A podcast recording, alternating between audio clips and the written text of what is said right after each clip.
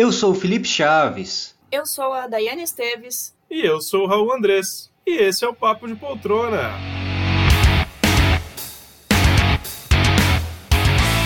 Começando mais um Papo de Poltrona! Eu quero animação! Mais animação, Felipe. Seu erro foi muito baixo. Vai, mais alto.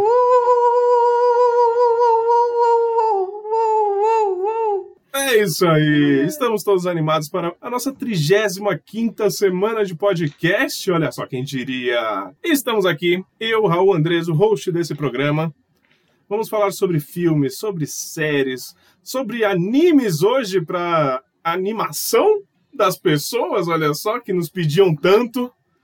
Mas antes vamos apresentá-los, eles como sempre. Felipe Chaves, e aí, Filipão? E aí, Raul, e aí, Dai? E aí, galera? Tudo bom? Bora lá, pra, bora lá para mais um Papo de Poltrona. Bora lá então. E aí, Daiane Steves? Olá, pessoal, mais uma vez. Boa noite a todos e bora para mais um Papo de Poltrona. Muito bom. Direto e reto. Vamos começar o nosso programa e se você ficar com a gente até o final, vai escutar a gente falando de séries como Made for Love, estreia da HBO Max, que, olha só, HBO Max nos trouxe, nos deu release em mãos e assistimos essa série. Temos também Netflix com o anime Demon Slayer, é isso mesmo? Temos uma sériezinha de terror para a alegria de Diane Esteves. Yeah! O nosso Papo Retrô, que é uma série de maluquice para a alegria de alguns, tristeza de talvez outros. Filme? Filme, isso. Falou sério. Desculpa, é filme, porque o nosso Papo Retrô é filme. E no fim de papo, um documentário e um filminho indicado ao Oscar vai ser show. Vamos começar agora com o nosso bloco Papo Reto. E a primeira série desse bloco Papo Reto é Made for Love, série nova da HBO Max, que faz Chrissy Milioti. Eu ia falar que faz ah, uma personagem muito conhecida e querida pela gente, mas talvez seja um spoiler muito grande. Mas do que se É, trata? faz tempo esse spoiler, né? Mas é melhor a É. gente não falar. Vamos, vamos falar, vamos lá. Felipe Dai, vamos falar, ó. Papo reto é spoiler do primeiro episódio. Tá? Vamos sempre tentar ficar assim. Fim de papo, lá no final, vamos tentar fazer sem spoiler agora? Sempre.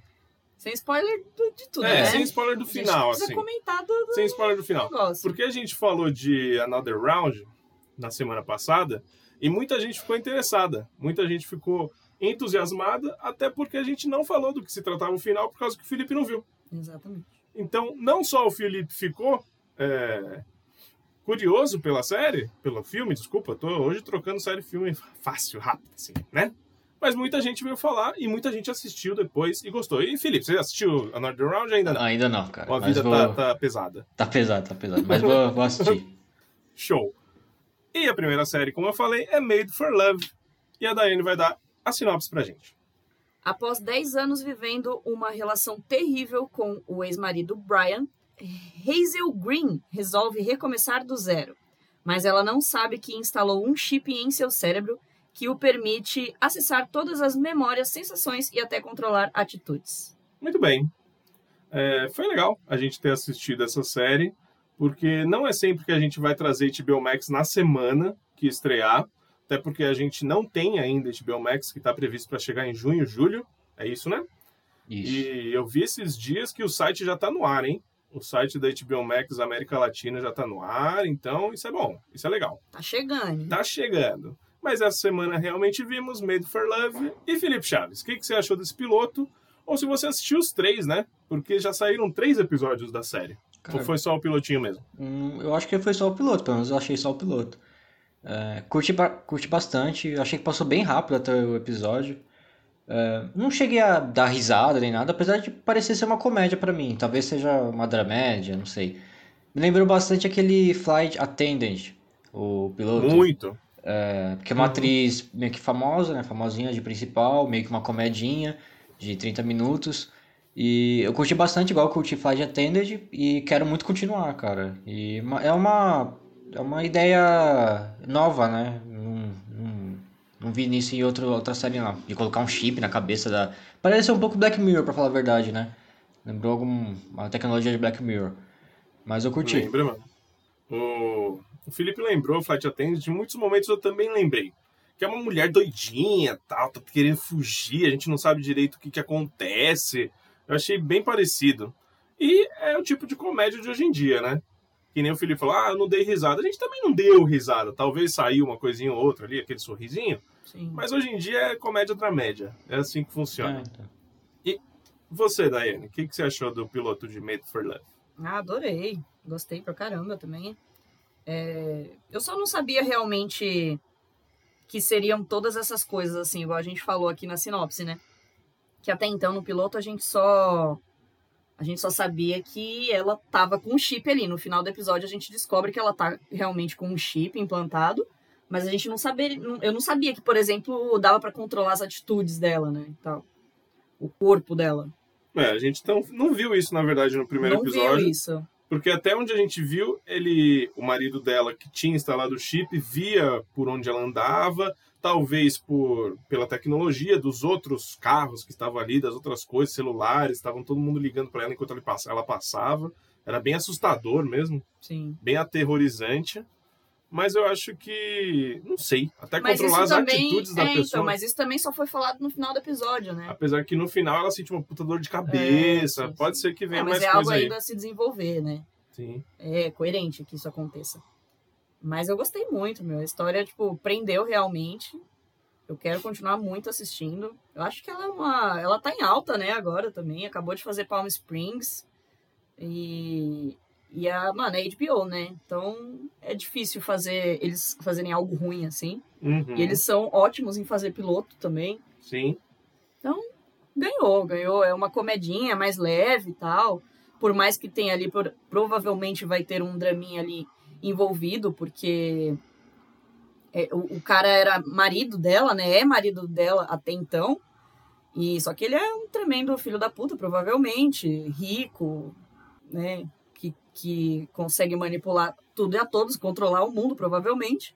Enquanto o mundo lá fora tá um caos, né? Porque meio que mostra algumas imagens, né? De. Eles vivem em um hub, né? Eles chamam de hub, né? Ah, é Hub, né? Que é como se fosse um mundo ali realmente virtual para eles ali, uma casa que o céu não é de verdade, como se tivesse uma, uma parede ali que imita, né? É uma paisagem. Essa assim. parte é bem Black Mirror. é bem Black Mirror. bem Sim. Black Mirror, lembrou Realmente. muito. Mesmo. Eles vivem sozinhos no meio do nada. Começa o episódio ela fugindo, né? Saindo de um, de um túnel cheio de água. E a- Sim, sim. a- ali foi a hora que eu talvez tenha dado risada, que a tampa caiu na cabeça Nossa, dela com tudo. verdade. E caiu mesmo, bateu mesmo e doeu. E doeu. Doeu. Doeu, Doeu eu, até eu na senti, gente, eu né? senti. Mas ali é muito vibe Black Mirror e as coisas vão se desenrolando depois. Sim, é, bem, é bem interessante mesmo. Pô, curti, curti bastante. Show. E a gente tá vendo a Christian Milioti depois de How I Met Your Mother em muita coisa. Em muita coisa. Assim, lá na época de How I Met Your Mother, até depois, ela acabou fazendo Lobo de Wall Street, não sei se vocês lembram, que ela é, ela é casada com, com Leonardo DiCaprio. E a amante Ah, dele é a sim, Margot sim, Robbie, sim. não sei se vocês se lembram disso. Sim, sim. Mas é um papel menor, mas em série ela começo, tá né? em série ela tá sempre ali, mano. Ela tá em Modern Love, ela tá. fez Palm Springs agora, tá fazendo essa doidinha e ela tem essa pegada cômica, né? Acho muito legal. Acho que ela tem um futuro muito bom. Já é um presente, né? Na verdade. Não é nem um Ah, futuro. sim, sim. Mas ela tá mandando muito bem. E eu gostei, vou querer terminar. Eu não sei, é, é aquele negócio, é cadelinha HBO, mano. Qualquer coisa que sai nessa porcaria eu vou assistir. Sim. Inclusive, Flight Attendant a gente tá devendo, que a gente não terminou. Não terminamos, mas já assistimos Mas alguns, assistimos né? bastante Tipo, a gente já. bastante. Falta Quero ver, mesmo. quero ver. É, e tem, tem muita coisa saindo na HBO Max que eu gosto muito. É o streaming que eu tô esperando mesmo, de verdade, pra chegar mesmo. É, eu desculpa, não vejo a hora de desculpa chegar. Disney. Eu não vejo a hora de chegar pra gente conseguir assistir. Todo Pro- mundo, né? Assim, não, assistir programação HBO com decência, porque a HBO Go tá, tá Ah, abandonada, gente. É, acabou. Tá acabou. ridículo assim, tentar assistir qualquer coisa na HBO Go. Bom, Made for Love, Felipe vai continuar, né? Sim, sim. É, Vou tentar, pelo menos, porque Flight Attendant eu também quero continuar e só, até agora só vi o piloto. Boa. E vamos para a nossa segunda série do dia, do Papo Reto. Na verdade, é um anime. um anime muito recomendado, não esse, né? Na verdade, algumas pessoas. Não, esse foi também agora, né? Isso, chegou agora na Netflix, chama Demon Slayer, mas algumas pessoas já vinham alguns dias, algumas semanas, alguns meses, na verdade, falando, oh, vocês precisam falar de anime. E anime não é uma coisa que eu, pelo menos, tenho muito contato. E você, Dai, você tem? Só na infância. Só na infância, né? Felipe vê algumas coisinhas a mais, né? Vejo bastante, mano, pra falar a verdade. Eu Olha lá. curto, curto pra caramba anime. Falar a verdade. Então, que- então o Felipe tá botando a culpa na gente de Sim. não ter anime É, aqui eu nesse tô mesmo, nesse eu programa. falo pra vocês colocar anime e nunca me ouvem. Eu achei que ele ia falar qualquer outra coisa, assim, do, do nada fez um sim. é isso mesmo, cara. Parabéns, acertou, miséria. Mas vamos lá. E aí, nessa semana saiu Demon Slayer e o Jonathan, amigo, amigo meu e da Dai em comum, é, ele falou, mano, vocês precisam ver, tá na hora de vocês colocarem um, um, um anime nesse podcast, não sei o que, não sei o que, não sei o que, não sei o que. Então, beleza, assistimos Demon Slayer, o O piloto. piloto, O né? piloto, gente? O calma lá, foi o piloto. Rapidinho também, tá na Netflix, assistimos áudio original, japonês, pra entrar na vibe. Uhum. né? Felipe, você que curte as dublagens, anime você assiste japonês ou assiste Japonês. português, mano? Japonês, mano. É japonês. Anime tem que ser japonês. Sim, não, pra mim qualquer. Né? É, é, na verdade anime tem que ser japonês mesmo. É, porque é mais difícil ter é, anime dublado, entendeu? Tá começando agora com, por exemplo, o Crunchyroll. É, tá trazendo muito anime dublado, é, que é o streaming de anime que, tá, que tem aqui. Uhum. É, o Netflix também tá trazendo vários animes agora, eles estão dublando os animes. Por exemplo, o Demon Slayer tem dublado lá pra ver, se eu não me engano. Eu não, eu não chequei, tá? Acho que tem, Tem, acho que tem sim. Então, é, antes não tinha. É, porque, por exemplo, eu assisti há muito tempo atrás. Há muito tempo atrás não, assisti ano passado esse anime. Eu achei, eu acho que uns cinco episódios. Que, é, eu quis muito continuar, já vou falar aqui. É, quis muito continuar porque, cara, o anime é, é muito legal. Curti bastante. Lembrou muito a vibe de Naruto, ah, um pouco de Dragon Ball também, que é, é de luta, né? Um anime de luta. É, Boku no Hero, lem- vários animes assim. E ganhou como melhor anime ano passado. Em, ele é de 2019, aí teve o prêmio de o Anime Awards em 2020 e ganhou como melhor anime. Tem, também ganhou uma, um prêmio de melhor cena de luta, que é num desses episódios da primeira temporada. Ou seja, e tá fazendo muito sucesso, fazendo muito sucesso. Vai ter até um filme agora, que não sei se vai estrear na Netflix, ou vai no cinema, ou vai lá no Japão, sei lá. Mas vai ter um filme também e, cara, tô bem animado. Eu acho que lá já estreou. E aí aqui vai ser, em- vai ser agora em abril. É, vai ser agora em abril. Mas eu não sei realmente onde que vai ser estreado. Se realmente vai entrar em alguma plataforma. Vou perguntar pro Jonathan. Ele com certeza tá informado. Então, é... Meu, foi é esse negócio. Tipo, eu não tenho costume de ver anime. Tanto é que eu coloquei lá Demon Slayer no, na Netflix. Aí apareceu uma lista de milhões de animes. Aí eu Felipe, virei pra dar e falei assim... que tinha anime na Mano, Netflix. não, eu né? sabia que tinha um anime ou outro, beleza. Eu falei, mano, não acredito quanto anime Não. tem aqui. Netflix e, tipo, tá em. páginas e páginas Sim. e páginas. A Netflix começou a investir pesado, pesado em anime, porque tá- faz muito sucesso. Quando eles lançam um anime lá, o pessoal assiste, Sim. porque o pessoal gosta. É bom o anime, galera. Assistam anime, vocês vão curtir. Mas Demon Slayer você assistiu, faz... não, é, não é novo, né? Não, tem é de... mais um ano, É, então, falou. lançou em 2019, eu assisti alguns episódios em 2020, só que eu acabei não continuando. Assisti uns 4 ou 5 episódios. Agora na Netflix vai ficar bem mais fácil assistir. Eu assisti o piloto pra dar uma relembrada, mas aí vou pegar pra ver o resto. Pesado, hein? Anime tem toda essa vibe pesadona, na verdade. Todo mundo que vem fala comigo de anime, não, você tem que ver esse anime porque é um Então. drama, é muito pesado, morre gente. Não tem um anime suavão, assim, uma comedinha? Ah, eu acho que eu acho que é igual filmes e séries, tem É. pra todos os gostos. Tem mas vários é que- estilos que eu anime. acho. Sim, sim. Mas todo, todo desenho japonês é um anime ou é desenho?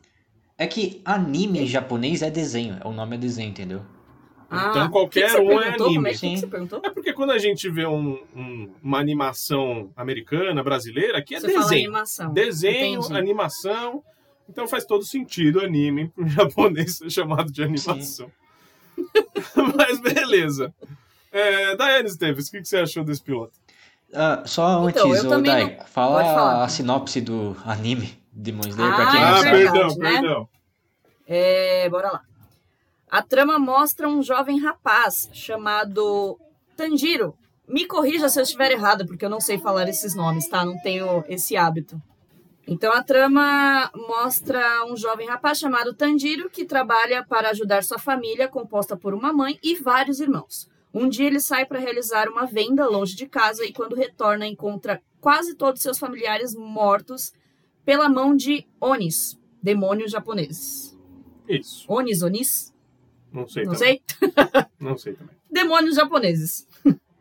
Bom. E O que, você achou? Enfim, eu também não fazia, sei lá, décadas que, que eu não que eu perdi esse hábito de assistir realmente anime. Eu assistia quando era criança, mais adolescente, né? Porque era mais, era mais fácil, né, da gente consumir também. Mas eu sempre assisti o que passava na TV, por exemplo.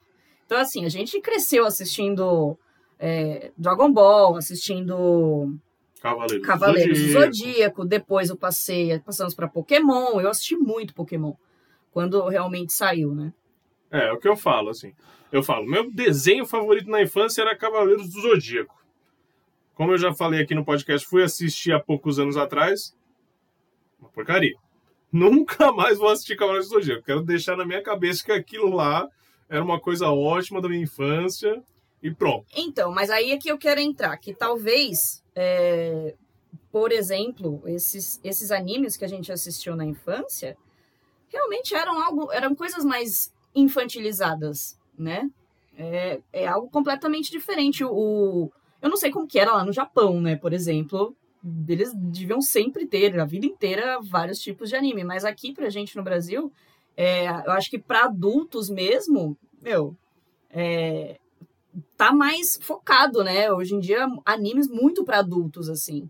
Então, a gente vê histórias mais pesadas, histórias realmente mais densas, mais aterrorizantes e que mostra o sangue escorrendo e alguém sendo decapitado e, cara, o quarto inteiro é, banhado de sangue, corpos ali. Quando a gente era criança, isso não era muito bem, não era mostrado dessa forma, né? Nos animes que a gente tinha costume de assistir. E, e, e sempre também realmente muito dramático, né? Eu tava acostumada com isso e tal. Mas aí eu fui assistir agora, tipo, é lógico, tem uma estranheza, porque eu já perdi esse hábito há muito tempo. E a única coisa que realmente é, me causou muita estranheza foi a questão de do perso dos personagens, né? É que o primeiro episódio foi só ali do principal, basicamente, né? Dele sempre é, precisar dizer o que está acontecendo, né? Ele, se ele tá, ele chegou na casa dele e tava a família inteira dele morta, na cabeça dele ele tá tendo uma narração, ele tá dizendo Cheguei em casa estão todos mortos. Minha mãe. E aí ele falou o nome de todo mundo, né? Ai, o fulano de tal, o fulano Ziclano, o Beltrano. E assim, a gente tá vendo que eles estão mortos, entendeu? Mas ele falou 57 nomes lá, até. E falou que ah, está morto. E fulaninho tá morto. Então, e isso eu percebi que acontece realmente o episódio inteiro. De tudo que está acontecendo é narrado, né, por ele. E aí eu meio que não. Eu, eu fiquei meio com essa dúvida. Falei assim, meu, mas eu acho que isso pode ser hábitos de anime mesmo, né? Pode ser. É, mesmo os adultos. Porque isso também acontecia quando a gente era criança. Mas quando você é criança, você entende, porque a criança precisa de mais explicação e tal. E aí eu fui lá perguntar pros amiguinhos que assistem, que tem costume de assistir anime, e eles falaram que realmente é assim mesmo, é, é já é de, de costume, sempre. E na verdade não é que é só uma narração, é meio que o personagem tá tentando entender aquilo que tá acontecendo. Então ele vai falar mesmo, ele sempre fala. Sempre é algo que não é na verdade que a gente precisa de uma explicação do que tá acontecendo. É uma forma de eles demonstrarem o um sentimento ali, né? E sempre é tudo muito dramático, né? A música, a trilha sonora. Nossa, é aquela daqueles filmes assim, como se fossem filmes de, de tragédia mesmo. E é, realmente tá acontecendo uma tragédia ali. Mas eu gostei, gostei sim. Eu gosto de animação, sempre gostei quero continuar assim. É aquela questão realmente de tempo e prioridades, né? Às vezes a gente tem muita coisa para assistir, mas é, é, super fácil de assistir agora, principalmente, meu, tá ali na Netflix, é 20 minutinhos de episódio, só que eu acho que tem o quê? 20 e poucos episódios, né? Então pode ser que demore um pouquinho mais. É... Mas são quantas temporadas, Felipe? Só tem, Tem, uma. é, só. tem tem uma? uma. Vai estrear, acho que a segunda é esse ano. Ah, tá. E, e aí, principalmente, eu vou querer assistir para ver o filme, né? Porque falaram que o filme realmente, meu, desbancou várias. É, desbancou bilheterias de vários animes muito famosos, né? Antigos já, que falaram que foi o melhor e tal, e fodelástico. Então eu vou querer assistir realmente para acompanhar isso sim. Bom. É, eu. O que, que eu achei? Eu.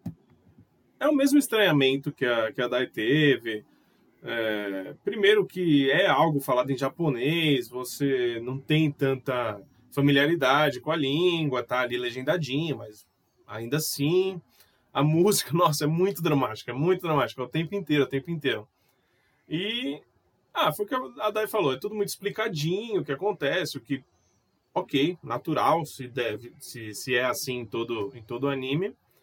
E tem aquelas partes, por exemplo, que ele fica bravo. Eu não gosto disso. Uma parte que, que o personagem fica bravo. Ele fala. E aí cresce uma veia louca aqui, ó, vermelha e, e brilha, sabe? Sei lá. É, é de anime mesmo isso. Sim, Eu sei é. que é. É muito, é muito de mangá isso, né? E, e é muito igual. Só que aí, e uns close diferentes, a cara do, do, do, personagem tá totalmente diferente do que ela é, sabe? É a expressão, né? A expressão né? é muito forte, assim. É, é tudo muito forte. Qualquer expressão, qualquer sentimento, qualquer fala que eles têm, eles precisam Sim. mostrar de uma certa maneira ali. Mas isso é anime, né? É, não é, sim, não é Demon realmente... Slayer, né? não, é todos, todos são assim. Sim. É difícil eu, eu analisar ou julgar, porque, Sim, porque a gente não tem eu um deveria hábito, né? ter alguma outra coisa para comparar, né? Sim. É, Felipe que assistiu vários assim, tipo, esse aqui é realmente superior a outros ou tem muitos bons que você consegue dizer assim? Cara, tem muito anime bom, velho. É que esse tá fazendo um baita sucesso. Eu só vi poucos episódios, então também não consigo julgar ainda para saber se é realmente fantástico assim esse nível. Mas o que eu já vi é, realmente é muito bom. E, tipo, ele vai crescendo, vai encontrar mais personagens legais também. Ele vai ter um treinamento para matar o, os demônios. Aí vai ter toda a história com a irmã dele que virou uh, ah, um demônio. Isso eu gostei. Que ela morreu ali, virou um demônio, só que ela, ele tá levando ela para todo lado. Colocou um bagulho na boca para ela não morder, então tá suave. Sim. Mas eu achei isso engraçado, achei isso legal. Mas, mano, talvez seja aquele, aquele caso de assistir vários. Você tem que sim, assistir sim, vários para você se adaptar é. e para você curtir a história e talvez curtir o, o jeito, né? O anime, o desenho, como ele é. É, é hábito, isso. não adianta, é, é hábito, costume. É hábito. Eu não sei se eu. Um dia eu posso chegar e falar, meu, eu preciso fazer isso. Então eu vou ver inteiro, assim. Vou ver inteiro até não, não dar mais. Então, para me adaptar. Porque é muito, é muito. Seria muito ruim eu chegar e falar, ai, eu não gosto de anime. Eu achei ruim, achei chato. Pô, não, Você não tem carga é justo, pra falar isso. Não é justo eu falar isso, Sim. entendeu? Mas é isso. Eu vou assistir porque já tem. Demon Slayer não era, não fazia parte da minha lista, mas já tinha dois animes que, que já fazia muito tempo que eu ouvia tantas pessoas falando e que me causava interesse realmente em assistir. Então, tipo, talvez agora também já instigue um pouquinho mais, quais, sabe? Quais são esses outros dois? Que é o Attack on Titans. Nossa, é ah, demais. É, verdade. é demais. Nossa, o Jonathan, esse amigo nosso que Inclusive, indicou... foi o Attack on Titans que ele falou primeiro. Eles falaram sempre pra gente assistir, assim, tipo... É que Demon Slayer estreou na Netflix, sim, então sim. por isso que a gente trouxe. Mas é, é o que é sempre falado, ah, entendeu? Então, verdade. tipo, tá ali no top de anime que a gente precisa sim. assistir. E, tá e o segundo já. é o Full Metal que também muitas pessoas ah, então, falaram esse, que, que curtia. É, tem o Fullmetal e também tem o Fullmetal Brotherhood.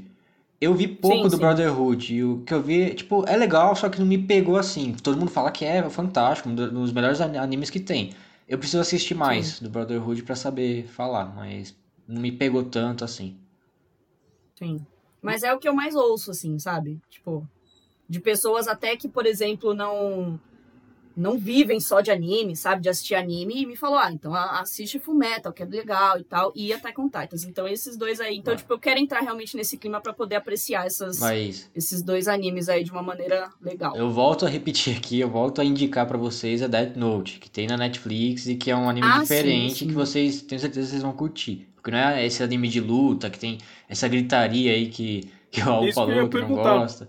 É um anime, tipo, Mas muito Death mais. Note você não conhece a história? Death Note é super conhecido, mesmo não, Não, assistindo. mas eu não assisti, eu não Mas sei. você nem sabe do que se trata? Sei do que ah, se trata. Então, do que se trata. é um anime muito Mas mais cabeça, muito mais inteligente, isso daí. Isso que eu ia perguntar pro Felipe, se todo anime é essa loucura, é ação, Não, não. é morte, ou se tem algumas coisas mais dramáticas, mais de boa. Não? Mas eu acho que foi o que eu falei. Eu acho que é igual a qualquer outro tipo de produção. É porque até agora eu só vi morte e decepção e tristeza. Em um episódio de Em 20 um- minutos, É, Raul. exatamente. Não dá pra dizer, né? Mas é isso. É isso. É, talvez eu continue, daí vai ver, né? Sim. Então é isso. É, eu vi América Latina. É a outra série que vimos nesse papo reto. Não assistimos a sua antecessora e original Eu Vi, que é mundial? É isso? Não, que essa é a Estados- América é americana. Americana. É, Estados Unidos. E agora eles vieram com esse. é? Spin-off. Spin-off, talvez. Da América Latina. E esse episódio foi mexicano, certo? E qual é a sinopse de Eu Vi América Latina da Anne? A promessa de um novo lar se transforma em terror depois que uma mãe solo descobre que entidades malignas na casa desejam ferir sua família. É isso aí. Sériezinha de terror, pra alegria de Diane Esteves. Estava faltando, né, terror aqui na lista. Fazia tempo que a gente não falava um suspensinho terror. Sim. Assistimos a esse episódio. E Felipe Chaves, o que, que você achou desse primeiro episódio? Cara, eu vi e o que mais me lembrou foi aquelas reconstituição de, do SBT, sabe? Esse negócio é assim. isso que eu ia falar. Mas Mano. fala aí.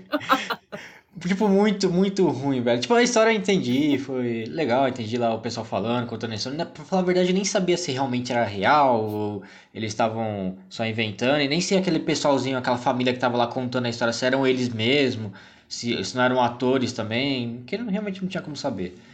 Eu não sei se, sei lá, talvez se a gente pesquisar, talvez apareça alguma coisa. Mas, cara, a atuação em si do pessoal lá reconstituindo a, a cena, nossa, mano, foi, foi muito ruim. Eu ficava rindo, velho, não deu, tipo, medo nenhum, deu medo Sim. nenhum. Não é pra dar medo essa série, é só pra você conhecer a história dessa família aí, naquela casa. Mas, nossa, foi, foi difícil. Eu assisti até em três vezes, cara, não assisti de uma vez, porque eu tava ruim de usar, mano, eu mexia, mexia no celular, dava pausa, ia fazer alguma outra coisa, depois voltava, mas... Foi uma experiência interessante. Interessante. É, mas eu acho que o problema realmente desses tipos de, de produções assim que eles julgam reais é quando tem simulação. Por quê, gente? Por quê? É que assim, tudo bem, né? Já já é o formato que, que é a proposta do, do programa, né? E já teve lá o americano. E aí eu não assisti o americano porque eu via todo mundo falando muito mal do americano. Então realmente não me criou vontade de assistir. Então esqueci, não tá nem na minha lista. Aí colocamos esse aqui, eu falei assim, mano, se o americano é ruim, imagina o América Latina, porque o América Latina. Então aí a gente pensa, mano, México, aí já me vem novela mexicana na cabeça. E aí já me vem tudo assim, muito dramatizado, assim, ó, sabe? É, é clássico de, de novela mexicana, algumas coisas que aconteceram ali. Aí, assim, primeiro que a cara daquela mulher já era bizarra, da real, né? Mano, o que, que é aquilo? Aquela mulher. Todo mundo ali, na verdade, né? Aí tinha os dois filhos dela, que, que o mais velho, o menino parecia que tava pra rir a toda hora, não parecia? Não, não, foi muito ruim aquilo. O menino, o menino ele ficava com a mesma cara o tempo inteiro. Todo mundo, né? Ficava com a mesma cara o tempo inteiro. Só que ele parecia que ele tava querendo rir a toda hora. Aí o mais novo ficava sempre na, na mesma posição assim também, tipo, sério, mas com a mesma cara. E aí, mano, e a mulher chorava e tal, e a mulher contando aquelas coisas, mas assim, numa postura, sabe? Muito bem novela mexicana mesmo. E aí foi pra, pra simulações, eu falei, ai, caramba. As atuações são muito ruins. Muito ruins. Os, os atores são realmente péssimos. Mas me surpreendeu positivamente, porque eu achei os efeitos bons. Tipo, eu não achei os efeitos ruins, entende? Eu achei que, meu, quando ela tava lá no banheiro, que ela foi exorcizada, É, não foi ruim, não. Mano, não foi ruim, foi uma cena boa, tipo, mano, dela virando ponte lá, sabe? Com os braços pra trás, a perna e tal. Meu, não dá pra você ver, tipo, realmente as coisas, ou estruturas, ou, ou sei lá, o- que tipo de, sei lá, se foi cabo que segurou ela, realmente estava tudo muito bem feito em questão de produção. O que foi ruim aqui, realmente, são os atores. Os atores da simulação cagou a série completamente. Só que aí acabou tornando engraçado. Então, ao mesmo tempo que eu achei a produção ah, legal, eu dei risada, sabe? Então, tipo, pra mim foi legal, foi divertido assistir isso, entende? Tipo, não foi simplesmente, ah, que história merda e, e foi tudo ruim. Eu me entreti assistindo Sim. e não sei se continuo, na verdade, porque, enfim, é um, um formato que não me agrada já normalmente, mas me surpreendeu positivamente porque eu tava esperando merda. Totalmente, assim. E aí, outra coisa que eu quero comentar que, eu, que não entra na minha cabeça. Por que, que essa família voltou para aquela casa, gente? Por quê? Ah, eles falaram que eles não Não, conseguiram. sim, falaram, mas assim, não faz sentido nenhum, É. você não concorda? É. Porque assim, ó, vamos, lá- vamos lá, vamos, vamos transformar isso numa realidade. Se isso acontece com você, você na sua casa com sua família, mano, você vai levar o seu nenenzinho de, de meses pra passar uma noite nessa casa totalmente amaldiçoada que, que literalmente você vê é, as coisas acontecendo? Não, né, mano? E a mulher voltou pra aquela casa quantas vezes? Eu tava esperando no final do episódio ela falar assim. E agora estou e morando agora, naquela é, sim, Faltou isso. eu, eu fiquei. Eu, eu, só faltou isso, porque, meu, ela voltou naquela casa umas quatro vezes depois de muita coisa ruim ter acontecido. Mano, ela deu a chave por mão. Eu nu- nunca que eu ia, eu ia falar pra alguém, gente, abandona essa casa, ninguém nunca mais vai entrar nessa casa e acabou. Nunca que eu vou oferecer como uma estadia pra alguém, ainda mais familiar, cara. É. Nem ferrando, entendeu? Não. Mas eu gostei da história, eu achei os efeitos bons, é isso. Acho que pra quem curte o gênero, vale a pena assistir, sim. Não é. Ah, uma menina do meu trabalho que assistiu também o primeiro episódio, ela não gostou do, do americano, assistiu esse e se impressionou, ficou com medinho. Aí agora ela precisa de Bob Esponja pra poder dormir. Hum, Mas, mas ela também se impressiona fácil, eu acho. o que seria o Bob Esponja? Bob Esponja. Mas Assistir ela Bob precisa de um Esponja, Bob né? Esponja. Assistir Bob Esponja. Ah, tá. Eu pensei que às vezes ela dormia agarrada com um bichinho de Não, pelúcia. Não, assim, ela o Bob bota lá Esponja. Bob Esponja Tem muita gente que passando faz pra isso. dormir, entendeu? Eu já vi Às muita vezes gente o na internet Esponja é o falando boy isso. dela. Não sei, né? Não, é o desenho mesmo, entendeu? Pra É. dar aquela Não, amenizada, mas tá certo. entendeu? Então, assim, quem gosta do gênero realmente assiste. Não é que.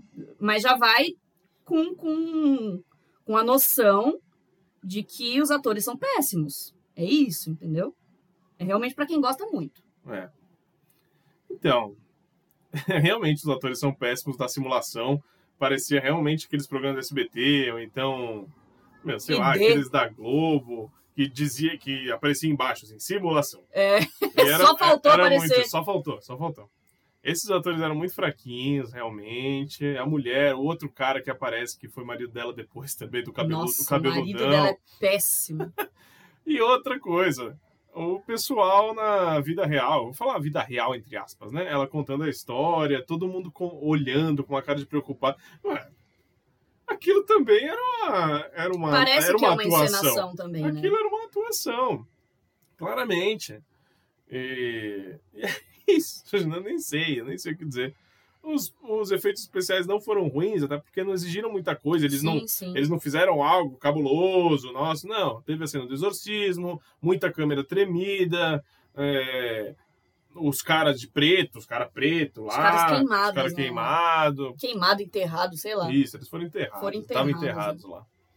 E realmente, puta, a história do volta com arrependido. É, de volta de novo. Aí vem o irmão. E toda hora eu falava, não, por que, que você tá voltando? Por que, que você. O Da primeira vez que ela voltou, né? Não, Da primeira vez a gente falou assim, não, meu fala, quê? não, não faz.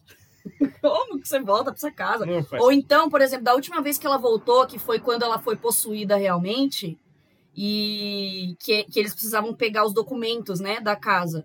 Aí eu fiquei pensando, mano, tudo bem, precisa realmente pegar alguma coisa na casa? Foi a família inteira? Ok, é coerente, porque todo mundo tem medo, certo? Mas aí o que, que acontece? É bem típico de filme burro de, de terror. Aí todo mundo se espalha, né? Vai cada um pra um canto. E, e aí você segue um vulto que você viu. A menina seguiu um vulto, entendeu? Tipo, e ficou sozinha. Mano, você tá com medo? Nem entra na casa. Outras pessoas podem pegar o negócio pra você. Entendeu? É, Acende a luz. Porque o cara foi lá com uma lanterna no meio do dia. Cadê a luz do negócio? Não faz sentido nada disso, entendeu? Fora que essas pessoas aí, eles começam o filme falando, ah, não sei o que, fomos morar lá, família, casa nova, legal. Quando acontece umas coisas, é, umas coisas diferentes. Os brinquedos que estavam no chão, guardados, voltaram para a sala uma noite. Aí na segunda noite também aconteceu a mesma coisa. Aí na terceira noite, os meninos viram o carrinho é, andar sozinho. Aí na quarta noite, sempre acontecia alguma coisa, né? E aí depois de um tempo de filme, de, de meia de 20 minutos, sei lá, de, de episódio, a mulher chega e fala: Agora aconteceu algo estranho. Agora aconteceu algo estranho? Agora aconteceu algo esquisito. Na primeira que acontecesse isso, eu ia pegar minhas coisas e ir embora. Não Na é? primeira, na primeira. Eu não tenho essa, nossa, meu Deus. pô. Eu já não gosto de casa grande. Já não gosto Sim. de casa grande, sobrado. Mas um sobrado que tá todo mundo em lá em cima dormindo. Tem que ir na cozinha lá embaixo pegar uma água. Um cagaço. Um cagaço. Eu vou lá. Primeiro que eu nem vou, né?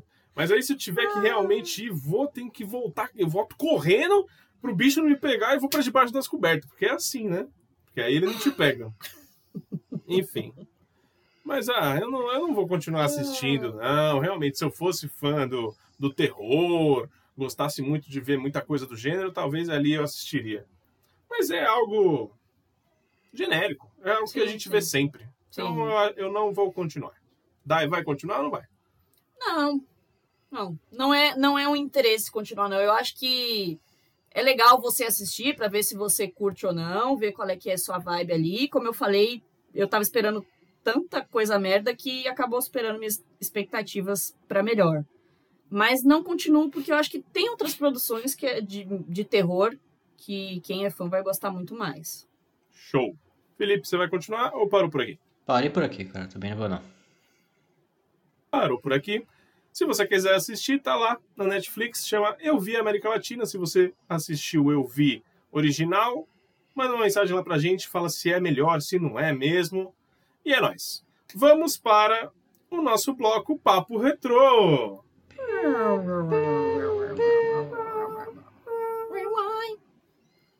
Isso aí. e no nosso bloco Papo Retrô, o que, que é o nosso bloco Papo Retrô? Fala aí, né? É o bloco onde a gente assiste filmes que não estão em alta, que não são desse ano, né? É, pode ser desde 1920 até 2019. Muito bem. E cada semana, um de nós três traz um tema para o pessoal lá do nosso Telegram e do nosso Instagram também votar. E essa semana quem escolheu fui eu! A melhor semana! Uh! Uhum. Eu escolhi como tema David Lynch. Primeiro, porque estamos com projetos aqui no Papo de Poltrona, com convidados também, de fazer um especial Twin Peaks. E Twin Peaks é uma série feita pelo David Lynch, criada por ele, só que tem três temporadas, tem filme, então vai demorar um pouquinho pra gente assistir tudo. Pra isso, eu quis entrar na vibe, entendeu? Vamos entrar na vibe, vamos entender qual é a loucura desse diretor e até porque a gente precisa conhecer certas coisas novas e certos diretores também. Escolhi três filmes desse diretor, que foi Cidade dos Sonhos, que já ganhou, é, Veludo Azul, filme de 86, se eu não me engano, e Coração Selvagem, do Nicolas Cage. E botei lá para votação no nosso grupo do Telegram. Falando em grupo do Telegram, como é que faz para entrar no nosso grupo daí? Só mandar um direct pra gente no Instagram, arroba papo de poltrona, e pedir pra gente te incluir lá no clube de séries do Telegram. Beleza. O pessoal votou e, como eu suspeitei, ganhou Cidade dos Sonhos. Ganhou até eu por jurava uma... que seria Do Nicolas Cage, não é? Cage. Não, não. Eu acho que por ser o filme mais famoso dele, Ah, é sim, o mais é. famoso do Lynch, é Cidade dos Sonhos. É o que teve maior bilheteria, acredite. Teve uma bilheteria até interessante. É, Doente essas pessoas. E ganhou Cidade dos Sonhos e a Daiane vai dar a sinopse desse filme. Um acidente automobilístico na estrada Mulholland, Mulholland Drive, em Los Angeles, dá início a uma complexa trama que envolve diversos personagens. Rita escapa da colisão, mas perde a memória e sai do local rastejando para se esconder em um edifício residencial que é administrado por Coco. É nesse mesmo prédio que vai morar Betty, uma aspirante a atriz recém-chegada à cidade que conhece Rita e tenta ajudar a nova amiga a descobrir sua identidade. Muito bem. Sinopse dada. Quero dizer que Cidade dos Sonhos está sempre naquelas listas lá. Filmes difíceis de entender. Você vai ver lá Cidade dos Sonhos, vai ver Donnie Darko, vai ver Mr. Nobody, entre outros. Então, quando eu decidi Cidade dos Sonhos, muita gente veio falar assim, tá, eu quero saber qual que vai ser a interpretação de vocês pro filme. Eu falei, hum, beleza. Mas aí, quero saber primeiro de Felipe Chaves. Se ele já tinha visto o filme, se ele já sabia do que se tratava, sabia dessa loucura e como foi assistir o filme? Conta aí pra mim. Cara, é, entre aqueles três filmes, eu também nunca tinha visto nenhum. E eu votei em Cidade dos Sonhos, porque imaginei que seria algo, algo do tipo Cidade dos Anjos, ou então. É, Algo doce ilusão. sussa. campo do. Aquele campo dos sonhos, sei lá, que é tipo num campo de beisebol, que. Não sei se vocês já assistiram esse filme. Pensei que ser um bagulho assim, É. por causa do nome do filme. Eu, ah, deve ser o mais tranquilo desses daí, né? O outro é Veludo Azul. Mano, que merda é essa? Não vou votar eu votei no Cidade dos Anjos, Cidade dos Sonhos aí. Aí eu comecei a assistir o filme lá e, tipo, não tava difícil de entender. Teve um acidente, beleza, aí a mulher foi, Esse, foi lá pra é, rastejar, não, tipo, andando, tipo, saiu sem nenhum machucado, isso eu achei meio estranho. Eu, ixi, sem nenhum machucado, beleza. Ela foi andando, foi até lá a cidade, aí dormiu no, no, no meio do mato lá, não sei porquê, não procurou ajuda. E ela pegou e entrou lá na casa lá da. É, num, num apartamento, né? Pousada, sei lá, aquilo lá. E É aí um de- condomínio, eu é, acho, né? isso, condomínio. Aí corta pra, pra outra menina lá, a loirinha, que ela já. Como que é o nome dela? Ela já fez outro filme, cara. Eu esqueci. Naomi. Watts. Isso, Naomi Watts. No- novinha, novinha. E aí corta Nossa, pra tá Naomi bonita, né? Watts chegando lá em Los Angeles com uma velhinha, né? E aí é, ela entra no táxi, a velhinha e o, e o velhinho entram no outro táxi. E nisso eu já achei estranho, porque os velhinhos estão com aquele sorriso muito estranho. Tipo, um, um olhando pro outro. É, eu, mano, que isso, que medo desses velhos. Eu fiquei com medo desses velhos. Eu tô até com trauma, até, até agora eu tô com trauma desses velhos, depois que acontece mais pro final. Sim. Mano, aqu- aquilo eu fiquei gelado pra caramba, velho, no finalzinho do filme. E aí, aí começam as loucuras aí, mano. Aí corta pro assassino lá, que aí nessa parte foi engraçado até, que o assassino fala é o Lucifer de Supernatural, não sei se você percebeu, daí. Novinho, novinho ele tá. O O loirinho, o loirinho. Isso, Qual loirinho. assassino? O assassino, o cara que mata a Camila no final do filme. Isso. Que ela dá o dinheiro pra ele. De jaqueta preta Loirinho, lá, loirinho, barbinho. Ah, tá, tá, tá, tá. Então ele, é o, Sim, ele faz sim. o E ele faz um outro Eu, personagem eu falei em pra Lost. você, né? E ele Na faz hora. um outro personagem em Lost que eu não posso dizer qual é. Sim, verdade. Hum. Então, aí começou as loucuras. Aí tem aquela velha lá que chega falando que. lá no condomínio lá. E aí elas vão pra casa lá da. é, procurar o nome da. Num outro apartamento lá, no outro condomínio lá, e aí entram na, naquela casa, aí tem uma mulher morta. casa. E, mano, aí. ah, Mano, mas o final mesmo que foi, que foi loucura. Que aí eles, elas estão lá no, no teatro, que foram no teatro. Aí o- aquele cara tá falando aquilo lá que eu não tô entendendo nada. Aí do nada ela começa a tremer daquele jeito. eu, Ah, quê? Por que, que ela tá tremendo? Não sei o quê. Aí, mano, aí começa as loucuras. Aí do nada ela acha a chave azul. Não, ela tinha uma chave azul. Ela acha aquele cubo azul na, na bolsa. Aí do nada elas vão pra casa lá. E aí a, mulher, a loirinha some. Do nada ela some. E aí a menina pega a chave, abre. Aí vai pra dentro da caixa. Tipo, aí, cai a caixa. Aí entra a mulher lá, que era tia da outra. Mano, foi loucura. Aí corta, aí tipo, volta tudo. Parece que. Aí vai pra Naomi Watts, que ela tá toda, tipo, acabada. Aí nisso eu já meio que caiu uma ficha. Eu, Mano, era um sonho, é isso, é tipo, é- era um sonho. Aí começa a acontecer todas as outras coisas, meio que começa a ligar uma coisa a outra. Eu, ah, ah, fui fazendo isso, vários as na minha cabeça. Só que no final foi aquela loucura com aqueles velhinhos demônios do que saíram do saco lá. Ah, e tem aquele. Ah, uma coisa que eu achei estranha, só pra finalizar. Aquele Uma monstro. só você achou estranho. Só uma! Ma- Mais uma coisa, mais uma coisa que eu achei estranha. Foi aquele, aqueles dois caras que estavam contando que tiveram um sonho, que aí ele tava. achou estranho, que ele no final ele viu uma pessoa muito estranha lá no, no fundo do, do restaurante, mendigo isso. Aí eles vão lá ver, aí do nada aparece, tipo, como se fosse numa rodinha assim, o, o monstro, o mendigo lá, e dá um susto no cara, o cara meio que cai duro e aí corta, e nunca mais toca nesse assunto, velho. Esse cara só vai aparecer mais no final, porque foi meio que ela Sim. viu de relance, aí ela que achou estranho o cara. Mano, foi, foi loucura. Sim, é isso mesmo. Então, foi loucura. Aí eu tive que ver uns vídeos depois pra entender melhor. Aí já caiu. Sim. Aí fez muito mais sentido o filme. Mas foi de boa pra você assistir, então. Não, tipo, foi tranquilo. Teve vários. Hã? Que? Como assim? Sim. Durante o filme, aí depois teve. Ah, tá, entendi. Ah, mas pera. Isso era um sonho? Como que aconteceu aquelas outras coisas? Como que ela via. É, aí você tem aquelas que ir outras ligando coisas, isso. as coisas. Nossa, mas ligando. assim, me surpreendeu essa reação do Felipe. Eu achei que o Felipe fosse odiar. Eu achei que ele ia. Não odiar. Odiar, mas eu achei que ele já ia falar assim, nossa, tinha que ser o, o- vocês pra. pra É. Não, mas tinha. Eu nunca iria ver esse filme, mano. Nunca iria Sabe ver. por quê? É, é porque o Felipe já não curte essas loucuras. Loucura, Não, é justamente por isso, porque ele não é muito afim da aspiração, E a gente né? tá falando de um filme que é Total o concuro maior, a maior piração que tem. Ah, tipo, eu realmente não achei tanto assim. Eu acho que. Eu não assisti Donnie Darko ainda, mas se um dia assistir, eu acredito que vai ser mais. Talvez seja, Felipe. Depende do seu ponto É, de depende vista. muito do ponto de Sabe vista. por quê? Eu acho. Eu vou perguntar pra, pra Dai antes de eu falar.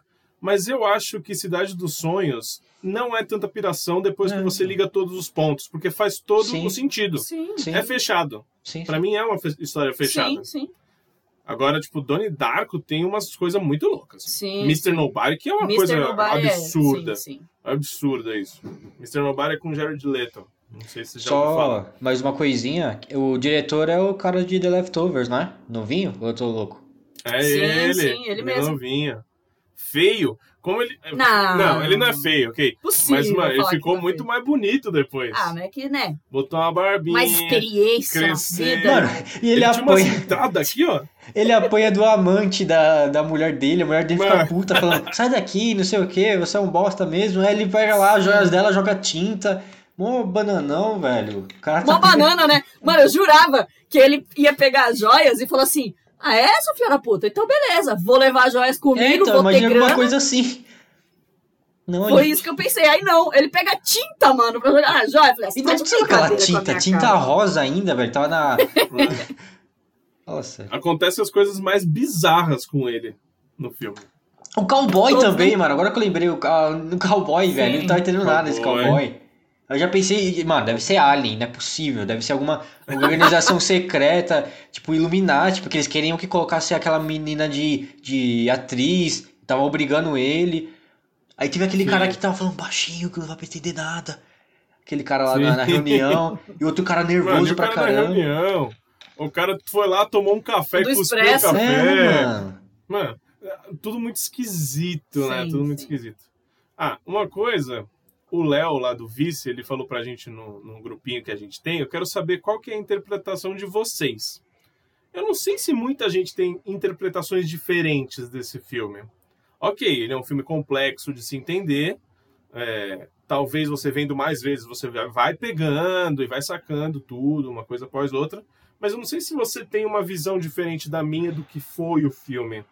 Do- de, de- você diz de, Qual sobre a o sua que, que é interpretação? o filme? Qual a sua não, eu acho que não é. interpretação? Não, sei, não sei se tem uma outra.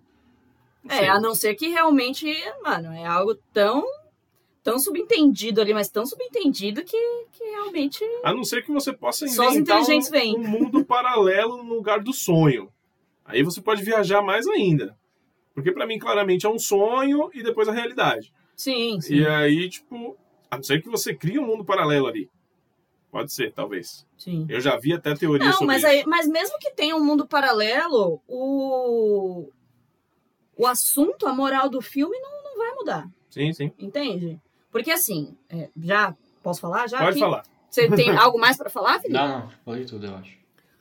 Porque, bom, pelo que, ok, né? É um filme que, que o tempo inteiro ele, ele te dá pistas, né? Sobre do que se trata o filme, mas só realmente depois que termina o filme que você realmente consegue juntar tudo e saber sobre o que, que é. Que hum, basicamente fala sobre essa indústria de Hollywood, né? Que é uma máfia, né? Querendo ou não, é uma crítica, né? É uma crítica, é uma Simples. crítica a essa máfia, entre aspas, que é Hollywood. E é algo que não é novo. A gente já viu isso em, em um milhão de outros filmes e séries que falam sobre como era, né? Tipo, é, é algo realmente meio que padronizado. Se os caras quiserem tal pessoa, vai ser tal pessoa e não importa. Eles vão pagar por aquela pessoa e já era. Se você não quiser, meu bem, você tá fora, é isso. E se você estiver dentro, você tem que fazer de acordo com as regras é, que eles querem, é isso. E principalmente até os anos 2000. Isso foi muito. Entre os anos 80, 90 e 2000, isso Acho foi que até né, bem antes. bem viu? antes, né? Acho Bem que desde antes, sempre, desde né? a sempre, gente desde vê, sempre. por exemplo, do Mágico de Oz, né? Da Judy, que, Nossa, que, sim, que, sim. que destruiu toda a minha visão do Mágico de Oz, mas enfim. É, então, que eu acho que hoje em dia que isso tá muito diferente, né? Hum. Não sei se tá diferente, mas eu acho que é algo muito mais exposto. É, mas coisas que estouram só hoje, é muito louco É, isso. Por exemplo, sim. Harvey Weinstein foi agora há poucos sim. anos. É, as mulheres é, nos prêmios, indo a público falar precisamos e queremos mais papéis para mulheres, mais, mais papéis para negras, um salário é, que se equipara ao do homem, sabe? Que, Enfim, uma máfia. Literalmente Até hoje, uma máfia. Que até até, hoje. hoje. isso com certeza existe, mas eu acho que, né, com as exposições isso pode ser que, que tenha dado uma mudada, acredito eu. Aí mas- talvez essa realmente seja a crítica do filme. É a crítica É do essa. filme. E como aquilo pode levar uma pessoa Ah, à loucura. Sim. Como, como aquilo se transforma numa ruína para a vida da pessoa. Porque, é, óbvio, né? O nome do filme em português já deu todo o spoiler, né? Cidade dos Sonhos. Então, mas é isso. Porque uma É que- pessoa que. É tipo, cida- o nome também faz alusão a, é, Hollywood, né? Los Angeles, que Sim, é a cidade exato, do- dos exatamente. sonhos, né? No é começo, o que, é o pelo que menos. todo mundo. é, é. No começo você não liga a, que pode ser um sonho. Só se a pessoa Ah, sim, muito, exato, muito exato. ligeira. É, mas é essa, essa é a sacada também. A tradução é um nome que você fala, puta, é um spoiler, mas faz sentido se você for levar para um outro lado, porque Los Angeles é a cidade do Sim, sonho. é. é La La. Land. É La La La La Land, Land. exato. La La Land. Qualquer pessoa que tenha um instinto artístico quer viver de Hollywood, quer, quer ir para Hollywood, atores, enfim.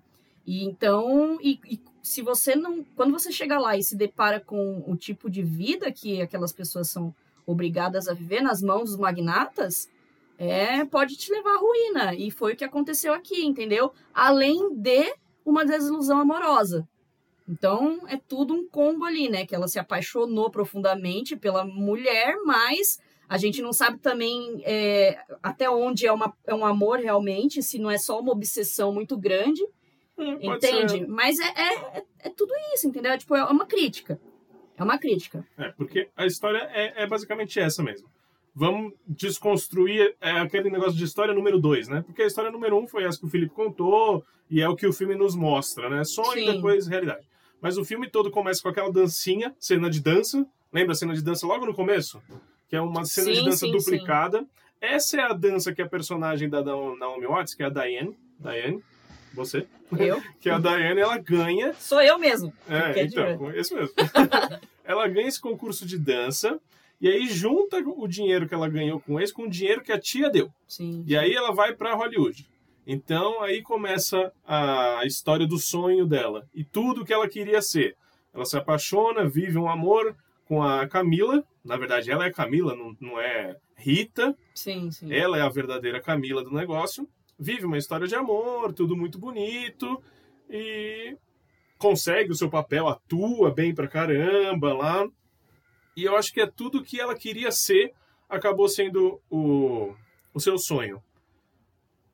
Acabou que no final mostra aquela festa que ela vê todos os personagens. Na verdade, ali é a realidade, ela tá vendo a mulher que ela se apaixonou, ex-namorada, ex-mulher, ex-namorada dela ali, casando com o diretor. O diretor que tá bem, tá bem zaço. Ele só se separou na vida real Sim. e se casou com uma mulher, uma, uma artista Uma artista. de Hollywood e ela tá com puta ciúmes. Então o que, que aconteceu? O, o Kevin, eu ia falar o Kevin de The Leftovers, o diretor, ela coloca toda a insatisfação no diretor. Então por isso que o diretor passa por aquelas loucuras no sonho. É tudo que tipo ela gostaria Sim, que, acontecesse, com, ele. É. E aí tem a Camila, que ela é traída moralmente, não traída num relacionamento.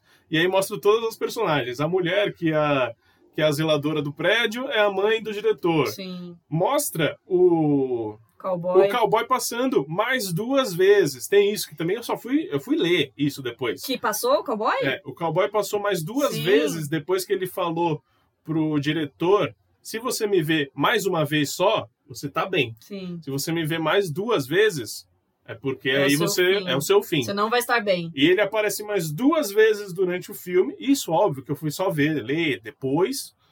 E no final, a personagem da, da Diane, aí você pode interpretar se ela tá morta, se ela morreu mesmo, se ela se atirou na própria cabeça, ou se ali ainda fazia parte do sonho e ela tava numa depressão ferrada.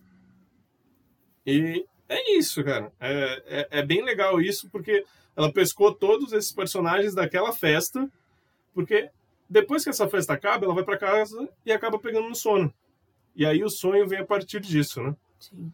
É, eu não sei onde você tava, eu acabei te interrompendo. Não, não. Eu falei da moral do filme como um É, todo. a moral né? é isso. Ah, então é isso. Basicamente, o que, que a gente entendeu do filme é, É, o isso. que, que mais pode ser de diferente? É. Tipo, A Diane, ela é uma atriz frustrada que foi, que acabou é, não se dando bem em Hollywood, pegando os papéis coadjuvantes, sempre na, Sempre na, na beirada da, da Camila. Camila. Acabou indo trabalhar de garçonete. Mano, ela não se cuidava mais, porque a gente viu uma Naomi Watts mal bonita, linda, toda maquiada, cabelo feito, pá. E depois, na realidade, a gente via uma Naomi Watts quebrada. Eu muitas vezes, quando eu. Ah, eu nem falei isso, né? Eu assisti esse filme quando eu era adolescente, pela primeira vez. E claro, eu não gostei do filme. Eu falei, que merda é essa? Eu nem lembro se eu terminei o filme. Aí depois de um tempo eu fui pesquisando coisa, pesquisando coisa, e a curiosidade foi aumentando até que eu fui ver agora só. E claro, com uma outra visão. De- Mas eu já sabia que era um sonho, por exemplo. Desde Sim, o começo, desde o primeiro momento do filme, eu já sabia que era um sonho. Então, o que que foi o meu desafio com esse filme? Ficar pescando as Juntar as coisas, peças, juntar né? as peças desde o comecinho. Então, por isso que eu assistindo o filme, pra mim, foi uma baita experiência. Experiência mesmo. Lógico que não é filme pra todo mundo. Se a galera massa for ver esse filme no cinema e falar que merda é essa, não quero. Não, não é nada de entretenimento isso. é nada. difícil, é difícil. É um filme difícil. Só que pra mim é uma experiência. Mas você tem que saber onde você tá entrando. São duas horas e meia de filme, é um filme longo, que aí você tem que ficar juntando pecinha pra no final, sabe? É um filme muito denso. Você tem que E entrar. juntar peça sim ainda, né? Porque o fi... as peças que o filme te dá são muito espaçadas. Não sei se você Sim. consegue entender isso, É. sabe? Não é algo que você vai juntando ao longo do filme e guardando. Porque, meu, igual eu comentei com, com você que é, às vezes o filme foi me lembrar de uma coisa que eu já tinha esquecido que aconteceu. Até porque- porque, a linha do tempo, É ela é toda embaralhada. Louca, é muito ela é toda louca. embaralhada. Então, algo que aconteceu lá no primeiro. Nos primeiros cinco minutos de filme, aí foi relembrado depois no final. Então, assim, eu já nem lembrava mais disso, sabe? Muitas coisas foram assim. Então, essas peças pra você encaixar realmente, tipo, encaixar que eu tô falando, encaixar mesmo. Não é simplesmente assistir e entender o filme. Quem entender o filme é, é fácil. Saber qual é a moral do filme é fácil, a gente não, não é, entende. é- é mais simples, realmente. Eu concordo que é um, Só que ele um é muito quebrado. é um difícil, filme é um completamente filme quebrado. um pouco mais complexo. Você precisa é, saber onde você está entrando, você precisa Sim. de um tempo para entender o que está acontecendo. Às vezes você precisa, sei lá, até pausar o filme, voltar, sabe? Porque é, É, mas aí já realmente- tem gente que já realmente não, não é assim. né? Exato, exato. Tô falando que não é para todo Sim, mundo mesmo. Não é, não é. Não é blockbuster, muito pelo contrário. É, é um filme para você saber para quem você está indicando e, tipo, meu, você precisa de um tempo para entender tudo aquilo. Ah, a chave azul, aquele, o cubo o cubo mágico, o cubo, o cubo azul, que não deixa azul. de ser mágico também. Sim, sim. É, os velhinhos, pequenininhos, que do nada depois eles vão lá e atacam ela. Tudo tem uma mensagem. sim. Tudo tem uma mensagem. Claro que você não precisa interpretar tudo isso para você considerar um filme bom ou ruim. Não precisa. Não, não precisa. Não precisa disso. É, que nem a gente estava assistindo, como eu falei, foi uma experiência para mim muito agradável e eu estava realmente ligando todos os pontos. Aquele momento que ela no teatro, meu, teatro, quando começa a parte Nossa. do teatro, do silêncio lá, o teatro do silêncio, no Ai Banda, Mano, ela do. Ela, Mano. Primeiro que ela tá dormindo, né? Ela tá dormindo. E aí fala sozinha. Sim. Eu fiquei, caralho, vai virar um thriller essa. Porque é ali no teatro mesmo que te dá as respostas. Ele fala, nada disso aqui é verdade, porque é tudo um silêncio. Então, beleza, é um sonho. E aí, Ah, mas até realmente Então, você É, realmente, até, até você pescar, É mano. isso aí que eu tava, eu tava boiando. Que banda? Exato. Que banda? Que, que música? O que que tá falando? mano? Mas é exatamente Sim, isso sim. que eu ia dizer agora, entendeu? Eu, por ter talvez assistido antes e já sabia onde eu tava me metendo, eu fui ligando as A coisas. experiência foi É, outra. a, a Diane, Diane, Diane mesmo, né? Ah, vou chamar Diane, posso? Pode. Posso. A Diane tremendo ali, eu falei, eu virei pra Diane, a Diane tava assim, que merda é essa? Sim, Sabe? Que merda é essa? Esse filme tá me fazendo de trouxa! Sim, Foi isso em alguns momentos, né? foi. E ali eu entendi que ela tava tremendo ali porque ela tava acordando. A a personagem dela tava acordando ali e ela pegou a caixinha e a caixinha significava, se ela abrisse a caixinha ela já ia acordar ali. Como acordou? Sim. E aí tem o que, que é a chave azul. Na verdade, a chave azul do sonho era uma personificação da chave azul que ela tinha dado pro, Sim, que o cara, cara. tinha dado pra ela para quando matasse. Sim. É, Tudo ali é, uma, é um alter ego, né? exato, Tudo. exato. Os personagens que tem lá, aquele cara do começo também, ela, a, a- Os velhinhos. os velhinhos. Os velhinhos eles podem significar a tia dela que deu dinheiro, ou os próprios pais. Você interpreta também da forma que você quiser, ou a consciência dela, Exato, sim. sabe? Tudo tem um porquê, né? É. Então, aí, aí vem aquela coisa. Cara, esse filme tem tudo, literalmente tudo que todos os elementos, né, que me fazem querer muito e gostar muito de um filme. Por exemplo, Donnie Darko e Mr. Nobody, mano, seu- são os meus filmes mind blow assim da vida, entendeu? Que a gente assistiu falando o que que eu tô assistindo. Mas Mr. Mas- Nobody você não entende, mano. Entende? Assim, Entende? eu é acho a mesma mais difícil. Eu acho que é mais difícil também. Hum. Mas é a mesma coisa que, que a gente tá falando aqui, entendeu? Só que Tá. Mr. Nobody. Foi o que eu falei, mano. O problema são. É, para mim, assim, vamos, vamos tentar. Como é que eu posso explicar isso? É, colocar isso como se fosse um quebra-cabeça, sabe? Parece que as peças estão próximas ali. Então você consegue ir juntando. Por mais que seja tudo muito confuso e realmente é, você vai juntando aos poucos, ao longo do filme, porque também é um filme longo e tal. E esse, pra mim, então assim, é, tem, é, Cidade dos Sonhos tem todos os elementos que eu amo num filme. Todos. E eu passo aqui, ao contrário do que aconteceu com os filmes que normalmente eu gosto, eu passei muita raiva aqui. Muita raiva assistindo esse filme. Muito. Porque realmente, pra mim, parecia algo completamente distante uma coisa da outra. Então, tipo, na minha cabeça eu não conseguia juntar isso de nenhuma forma. Mesmo eu sabendo que era um sonho, porque eu também já sabia, porque esse filme tem uma polêmica, né? Ele já é um filme, pra quem é cinéfilo e que principalmente quando pesquisa muito sobre filmes mind blow, tá sempre o nome dele lá. Tá sempre. Então, é, já é algo que, que eu tinha conhecimento sobre o que era, mas Tanto é realmente que nunca tinha assistido. votação. Sim, exato. É o, é o mais popular É, também. po- é popular, entre aspas, né? Então, então, eu sabia onde eu tava entrando, realmente. Eu não sabia como que seria isso, porque eu realmente nunca vi nem trailer. Então, eu não sabia como que seria exposto, eu não sabia quando que seria mostrado que era um sonho, e, da, e nem a maneira como que ia mostrar, né? Porque, assim, é, é o que a gente tá falando aqui. Não é simplesmente ali no teatro, é quando você entende, porque não é.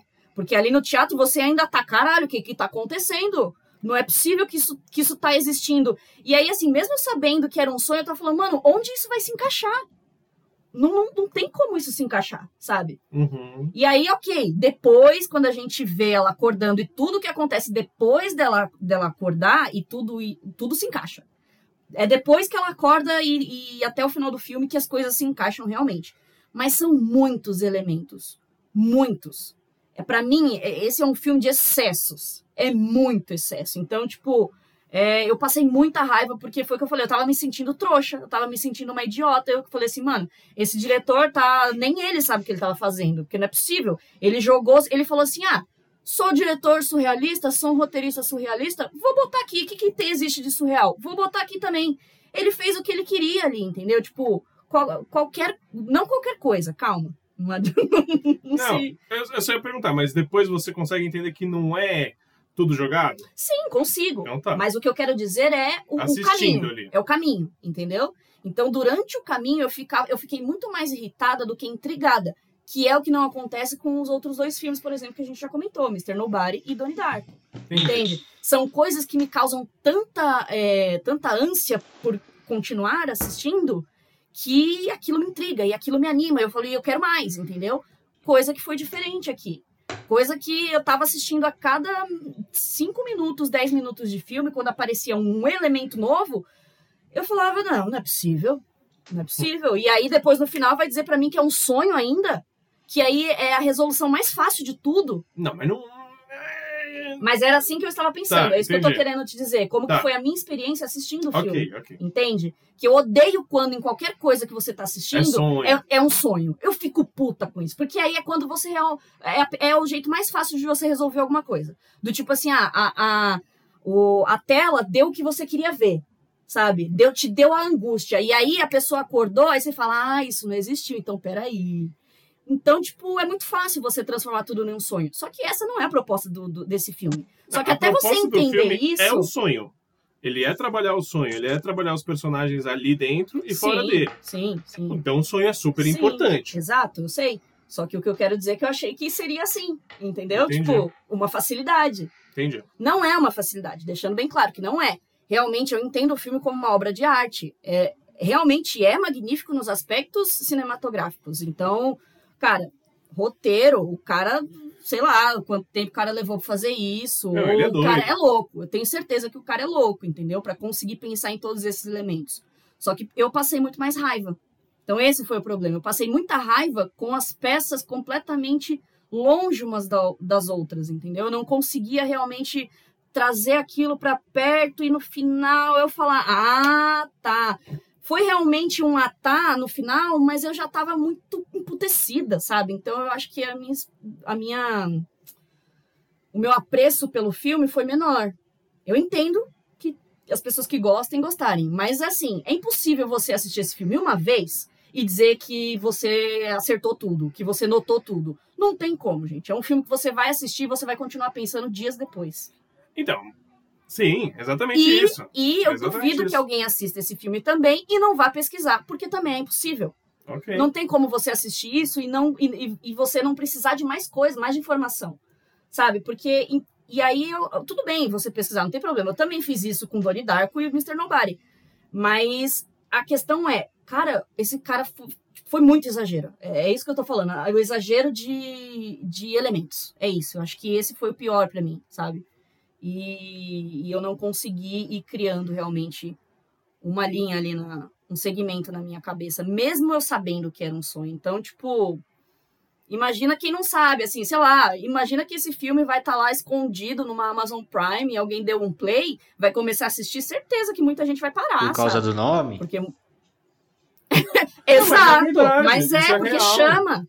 Porque o nome também já chama, Cidade você acha dos sonhos. Tem duas Sim, mulheres duas bonitas. mulheres lindas, conhecidas, porque eram rostos conhecidos dos anos 2000 e 90. Não, o meu até hoje. Até hoje, exato. Então, cara, você vai botar, você vai dar o play. E aí, você vê lá, já vê que tem duas horas e meia de filme. Aí você fala, porra, tudo bem, mas vamos lá, né? Por isso você tem A que sinopse, saber a sinopse a e, proposta. e- e a, e a cara das pessoas já é chamativa. Então, vamos continuar. Mas eu tenho certeza que muita gente vai parar. Não vai con- continuar, entendeu? Sim, concordo. Porque a minha vontade realmente era parar. É que eu não paro de ver nada, né? Mas a minha vontade era tipo, ah, mano, cansei. Eu não, não, não sei também se é, sabe, a vibe que você tá no dia. Isso também é óbvio que vai interferir, sabe? Se tiver TPM, mulheres não assistam. então, O que, é- que tem que assistir uma mulher em TPM, então? é o quê? O que, que uma mulher em TPM deve assistir? O que ela mais gostar. Ah, então aquela série Conforto. Isso, exato. Tá, entendi. Entendeu? Com um pote de sorvete na mão. De preferência. Ok, Ou o que ela gostar de comer. tá bom. Tem Né? gente que não gosta de sorvete, né? Enfim. Mas é isso. Então, assim, eu passei muita raiva, mas eu entendo o filme como uma obra grandiosíssima do cara, mas ele é insano. Ele tem problemas. Ele tinha problemas mentais, com certeza, e não, Tem, é, aí, tá vivo, pô. não é um filme. O que, que eu falei? Tinha. Ele ainda tem tinha? problemas mentais. Você falou, ele tinha Ah, eu problemas falei mentais. tem, ele tem problemas mentais. É. E. E, e, assim, eu não, não pretendo assistir de novo, sabe? Mesmo o que foi diferente de Donnie Darko, que eu assisti várias vezes, porque aí sim eu queria pegar todos os elementos, eu falei, tá bom, eu não preciso, sabe, desse mais. Assisti uma vez, já foi uma experiência e acabou. Aí o que eu souber depois de informação na internet também já tá válido. Não quero mais me, me aprofundar nele. É Porque isso. tem muita gente que fala, nossa, eu só fui entender Cidade dos Sonhos depois que eu assisti cinco vezes, Ah, mano. né? Aí Se você beleza, precisa né? assistir cinco vezes pra entender, é foda, né? Eu me lembro que na época que eu assisti esse filme tinha as comunidades do Orkut. E o que tinha de comunidade falando Desse sobre esse filme, eu entrei em várias. Eu entrei em várias pra entender aquilo. Ah, é isso, né? Falamos bastante. Também não, tinha, não tinha como não, né? Não, é. É, mas é isso, gente. É, realmente a Dai falou, é uma obra de arte, sim. Mas as pessoas nem sempre gostam de obras de arte. Sabe? Que nem a gente vê uma sim. pintura tal. Não, o que, que é isso que eu tô vendo? Isso Não- aqui não, não significa, significa- nada pra mim. Sim, Mas sim. aí pode ser que signifique pra um Pra próximo. outros, exato. É assim, é... Você tem que saber pra quem que você não, tá então, mas recomendando. é, só é, pra é saber foda, porque, por exemplo, eu tenho certeza que, que pessoas que assistiram esse filme me recomendariam. Porque, sabe, porque, como eu falei, tem todos os aspectos que, que fazem os meus filmes preferidos, mas é, acontece, acontece. É igual a gente Os assistir. aspectos de sonho, eu acho que você não. Não, não te vendeu. Não, não me. É, foi- isso, não essa história do sonho me. me As me coisas vende- oníricas. Me vem, isso, me vende de uma maneira. É muito difícil pra mim. Então. E o clima do. O clima é todo noir, assim, É. também. Mano, Ele já coisas- é complexo também. Tinha umas... Não, mas eu gosto disso também. Mas assim, é, eu, eu não sei se também foi proposital ou se já é algo também de grava da época, sabe?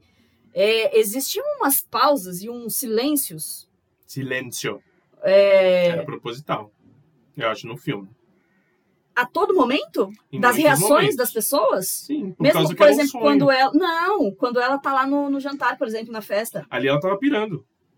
Eu sei que ela estava pirando, meu bem, mas ali, por exemplo, já estava acontecendo, certo? Ali Certo. já era realidade. Sim. certo?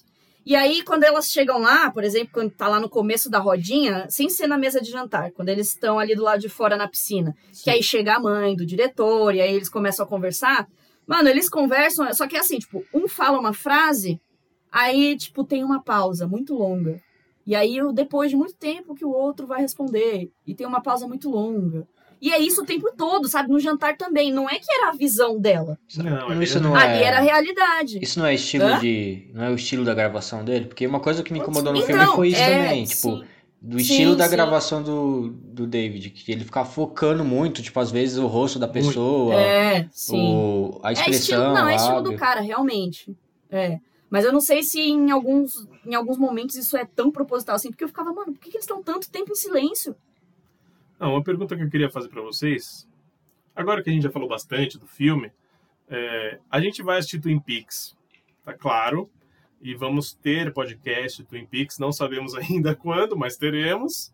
É, vocês querem conhecer outras obras do ator, do autor, do sim, não, eu diretor? quero. Sim, Vocês eu querem quero. assistir Veludo Azul, Não. assistir O Homem-Elefante? Não. Homem elefante. É, Felipe, é, É. Felipe. Esses E nomes, né? Razorheads, que, meu, é, é piração. Sim, é sim. pura piração. Não, não significa que eu não quero mais nada do, do cara. Lógico que eu quero, porque afinal é o meu estilo preferido. É realmente, meu, mas cada uma, cada coisa é um assunto, cada coisa é tratada de uma maneira e é isso.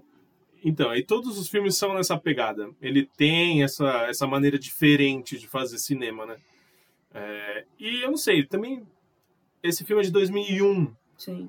que é o maior sucesso da carreira dele, mas ele veio desde anos 70, desde anos 70. Então, é difícil também pra, sei lá, o Felipe, por exemplo, não curte muito filme antigão.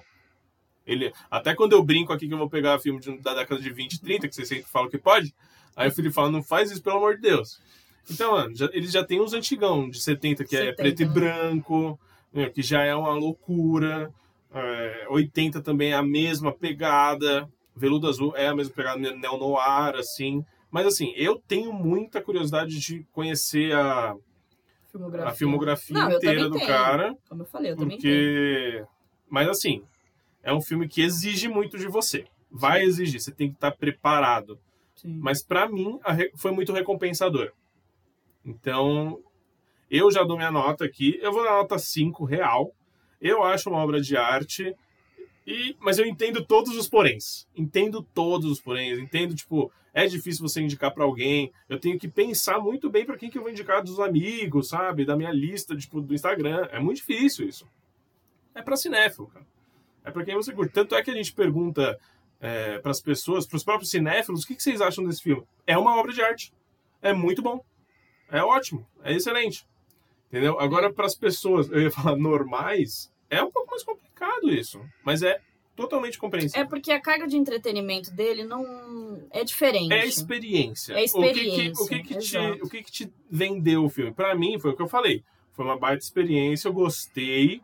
E é realmente aquele filme que você vai ficar falando, pensando nele durante uma semana meu, daqui a um tempo você vai pensar novamente, puta, é verdade, tem aquele elemento naquele. No, mas isso no se filme, você assim, gosta, né? E se você gosta. Não, Porque mas até alguém- você, por exemplo, Não, não, que eu sim. não que eu não tenha digo- gostado, tem alguns, alguns poréns, Sim, sim. você vai lembrar desse Sim, filme. sim. Mas eu digo assim, para uma pessoa que, por exemplo, que, que nem eu dei o exemplo aqui, ah, se alguém não conhece, deu play ali e assiste tudo, e realmente a pessoa achou uma, uma merda, mano, a pessoa realmente não, não, vai pensar mais nisso. Um dia só ela vai comentar e falar assim, nossa, não, nunca assiste esse filme, não, é uma merda. É uma doideira, entendeu? Nada com nada. Então, tem que, Que é, que, é o que tem acontece saber, muitas vezes, Tem entendeu? que saber onde você está entrando. De novo, eu tenho que falar É. isso.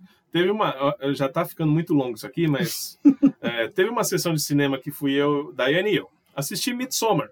Sim, Assisti um filmezinho, filminho de terror totalmente conceitual, bem diferentão. E é um filme que nós gostamos. Dai até mais que eu. uhum. E pra não- mim é obra de arte também. Exatamente, tem isso. Pode ser uma obra de arte para alguns. No meio do filme, já tava rolando. No meio? Nem sei se foi no meio. Não, hoje, No começo, do começo pro meio do filme, tava rolando um burburinho. muito. Já. burburinho, são amigos ali que estavam que estavam juntos, burburinho, burburinho, o pessoal falando mais alto, e eu fico muito irritado com isso. Eu fico muito nervoso numa sala de cinema quando eu tô querendo prestar atenção, principalmente nesse filme. Não era um filme que eu tava achando excelente desde o começo também não. Eu tava tentando entender para onde que ele tava indo, mas eu sabia do que se tratava aquilo. Aí o cara da, da- do grupinho, simplesmente ele se levantou gritando: "Nossa, que porcaria de filme, gastei o meu dinheiro com essa porcaria". Saiu Meu- da sala de cinema. saiu da sala do cinema e todo mundo, os amiguinhos deram risada. A minha, meu maior arrependimento é não ter respondido esse cara.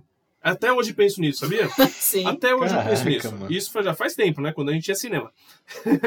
Mas, mano, isso me, eu fico arrependido até hoje de, tipo, eu não pago sei lá quanto dinheiros pra é, ver um cinema tá caro, gente. pra ver um palhaço desse fazer uma ceninha dessa. Eu devia ter falado isso. Nossa, eu lembro que eu me segurei. Não, mas sabe o que é lembro que eu me segurei. que, sabe o que é que me deixa mais emputecida? Porque assim, por exemplo, aqui a gente tá falando óbvio de uma situação em que a pessoa escolheu estar ali, você não concorda? Mano, eu não pago pra ir assistir um filme que eu não faço a menor ideia do que seja. Entende? Pelo então, assim, uma porra, a pessoa, lê, a pessoa foi lá e simplesmente entrou no cinema sem, sem saber do que se Mas isso tratava. de- acontece, isso acontece. Você vai lá com seus amigos. Ah, mas fica Aí- quieto, sai, sai em silêncio. Exato, seja uma entende? pessoa, cara, não seja um idiota. Enfim. Exatamente. Mas o ponto que eu queria chegar, o ponto era esse, entendeu? Você tem que saber onde você tá entrando. Sim, É- exato, É, é basicamente esse. isso aí. Sim. Mas vamos pra nota. Eu já dei a minha nota. É, Filipão, Ai, qual a sua nota? mano. Tô... Olha. Mas eu acho que toda nota eu consigo entender. Eu cons- É justificável. Sim, sim. entendeu? Você entendeu o meu 5? Entendi, Então, óbvio. então tá bom. Tipo, eu vim pra esse podcast tentando, dando 4,5 pro filme. Aí a gente trocando ideia eu consegui dar mais. Mas fala aí, Felipe. Sei que é Cara, difícil. É, bem difícil. É, mas acho que eu dou nota 3 mesmo, ele é acima da média pra mim mesmo. Deu pra ver que tem uma qualidade que é bem diferente, que é uma coisa que eu não tava acostumado. Nunca vi filme desse diretor, porque eu já sabia o estilo dele. Nunca tive tanto interesse em assistir, é, por causa da loucura toda. Mas é realmente uma experiência. é, deu pra, eu, pelo menos eu consegui entender a maior parte do filme, só que eu tive que ver vídeo pra realmente entender todo o conceito do filme. Porque é muita, muita metáfora, velho. Isso também me incomodou um pouco. É muita coisa que você tem que ficar entendendo. Se eu não tivesse visto o filme, eu perderia praticamente metade do filme. Se eu não- tivesse visto o vídeo que eu vi depois, os vídeos, Sim, sim. eu teria perdido metade do, do filme. porque é muita coisa para pescar, muita coisa para entender. E eu não gosto de filme assim que você tem que ou rever várias vezes para você conseguir entender mesmo, Uhum. ou ficar vendo vários vídeos para você entender mesmo. É, se você tem uma ponta ou outra que você não ficou entendendo, mas aí gera discussão, isso é legal, bacana. Tipo, a origem, o tava girando ou não tava girando no final lá o, o peão, essas coisas assim eu, eu curto pra caramba. Mas quando é assim, muita coisa, piração total, que você realmente não entende tudo, tudo mesmo, aí eu já não curto tanto. Mas o filme é, é bacana, cara. É uma experiência totalmente nova. E não dá pra indicar pra todo mundo, mas tem que pensar na É. pessoa que foi indicar. É exatamente isso. É, é aquele negócio, né? Você, tá- você tem que vender uma experiência, talvez, pra pessoa que você vai indicar. É. Você tem que saber, assim, colocar ela Tem no essa lugar. também, né? né? Realmente você. Quem indica também, se indica, já tem que ter um background ali. né? Exato. Quem tá ouvindo a gente aí, fala aí se a gente conseguiu te, te convencer a assistir ou não, né?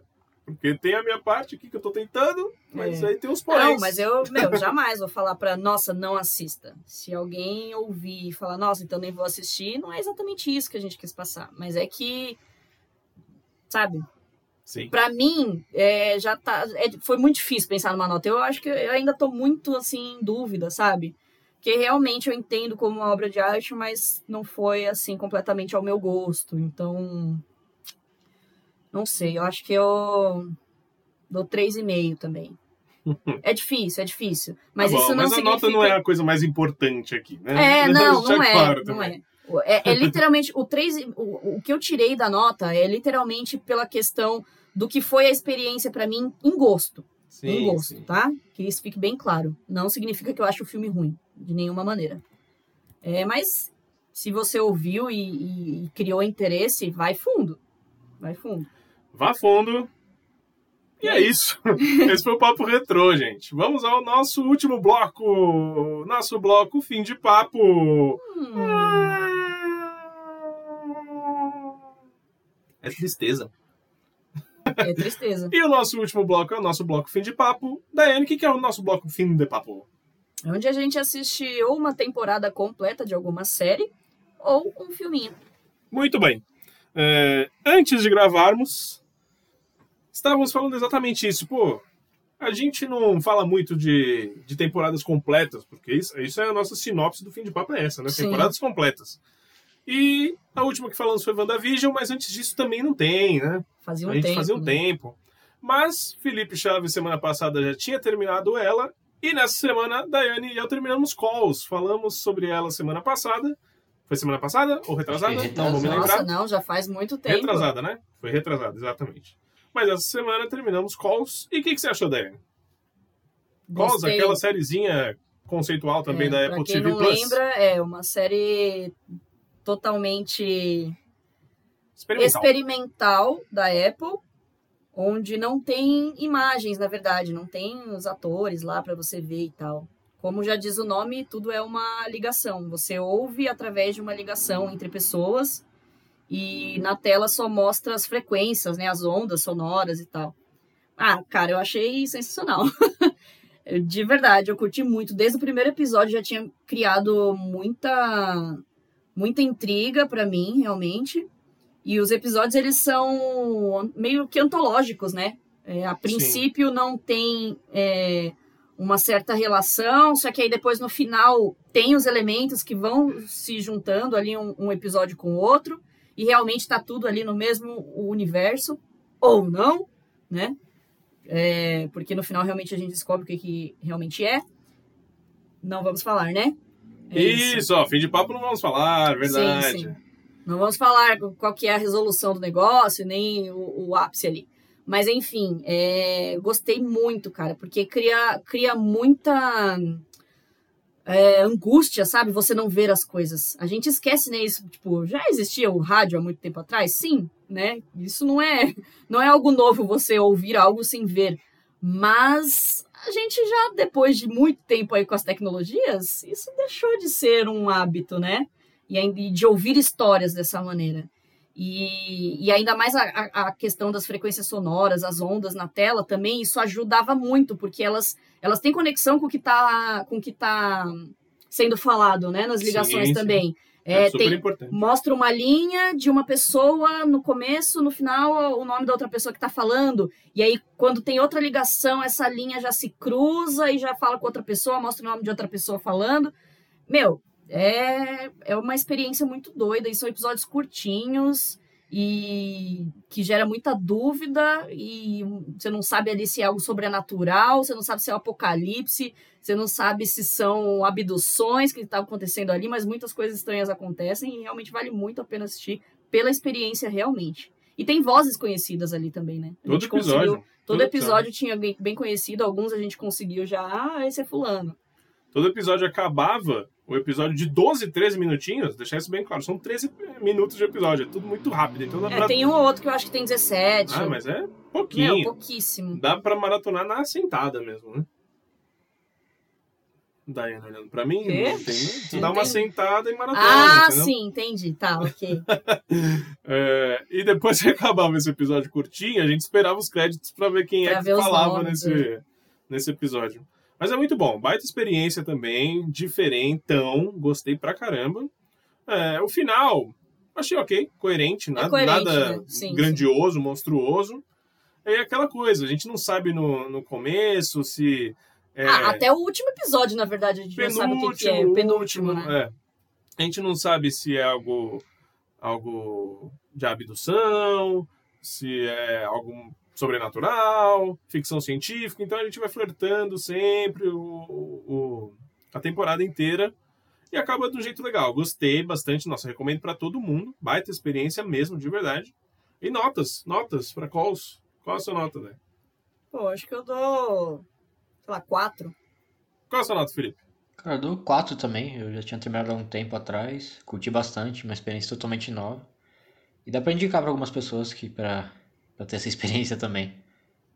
É, Sim, eu já indiquei já pra vários. é agoniante, mano. É É. bem legal assistir. Bem legal. E qual que é o episódio favori- favorito de vocês? O meu é o do avião, que eu acho que eu cheguei a falar já pra vocês. Sim, é, eu acho que é que do avião a gente consegue algumas respostas. É, Também é um respostas. negócio bem, tipo, apavorante. Sim, cara, Enquanto um cara fala, você precisa fazer isso. Nossa. O outro cara fala, não, não vou fazer isso. Mano, Você no meu lugar faria é, isso? pesado, Nossa, pesado. pesadíssimo. Eu achei também, eu achei esse o episódio melhor, se não me engano, esse é o 8. É, o 9 eu já achei um pouquinho abaixo, mas é a resolução mesmo. É que é a resolução, é só para as coisas se encaixarem realmente. Eu acho que foi o Mas que eu é mais bom gostei também. mesmo. Mas todos eu gostei bastante, Nossa, assim. eu gostei Sim, sim. muito de todos. Todos, todos eu gostei bastante. Desde o começo, desde o primeiro. Aqui eu gostei muito do que do que é as irmãs com o ex-marido. A menina que tá se divorciando Sim, e aí lembrei. tem a irmã que tem uma tendência a a, a, a sempre criar um problema de saúde. Sim, e aí sim. elas estão falando no telefone e o tempo inteiro É, do episódio é a menina tá quase morrendo e ninguém acredita nela, sabe? Mano, É é. aquela pessoa Não, que e foi. gosta de. É, tem o nome dessa tá doença, com velho. alguma coisa. Tem, tem um nome. Ela fala até, né? Na, Sim, eu que eu lá no esqueci. roteiro, mas eu não lembro. É, mas e Eu é ia quando... falar cleptomania. Eu ia, Nossa, não, não é eu ia isso. falar, eu ia falar ninfomaníaco. Nossa, também não. ok, ela Não, podia mas ter é- sido isso, mas Poderia a gente não ser, sabe. Mas é quando surge a primeira vez que tem que, que realmente mostra hum, o que acontecia com o corpo das pessoas, né? Ah, sim. Sim. Foi a primeira vez que, que comentaram sobre isso. E, ai, porque o meu braço tá. Mano, verdade, o da menina de, que, de, de telefonar pra mãe. Nossa, mano. Foi muito bom esse também. É, bom, com o irmão bom. mais novo. Não sei qual que é meu preferido. Assistam todos. É, assistam, todos. Todos Com- muito no bons. geral, são muito legais, cara. Mano, é uma horinha e meia, assim, você mata a série inteira. É verdade. Fácil. Então, esse foi Costa E lá. sua nota? Ah, minha nota é 4 também. Minha nota é 4. Apple TV Plus tá lá, Calls, assistam, muito bom, a gente recomenda muito. E agora vamos para o nosso documentário da semana, que é Professor Polvo, da Netflix, que está concorrendo a melhor documentário lá no Oscar, que vem daqui a duas semaninhas. Ah, do que, que se trata o Professor Polvo, Diane Esteves? No documentário Professor Polvo, Craig Foster, um documentarista exausto, conhece um professor improvável, um jovem polvo que mostra uma curiosidade notável. Visitando sua toca e rastreando seus movimentos por meses a fio, ele eventualmente ganha a confiança do animal e eles desenvolvem um vínculo nunca antes visto entre um humano e um animal selvagem. Muito bom. Marinho, né? Lembrando, porque É, já vimos um animal selvagem, mas Com marinho um assim, polvo? mano, então, um polvo, eu cara. nunca tinha visto algo parecido. Lembrando que esse cara, ele é cineasta, digamos assim, ele é fotógrafo, ele faz documentários, Sim, sim. já fazia, mora lá na África do Sul, e é lá que acontece mesmo esse, essa troca entre humano e polvo.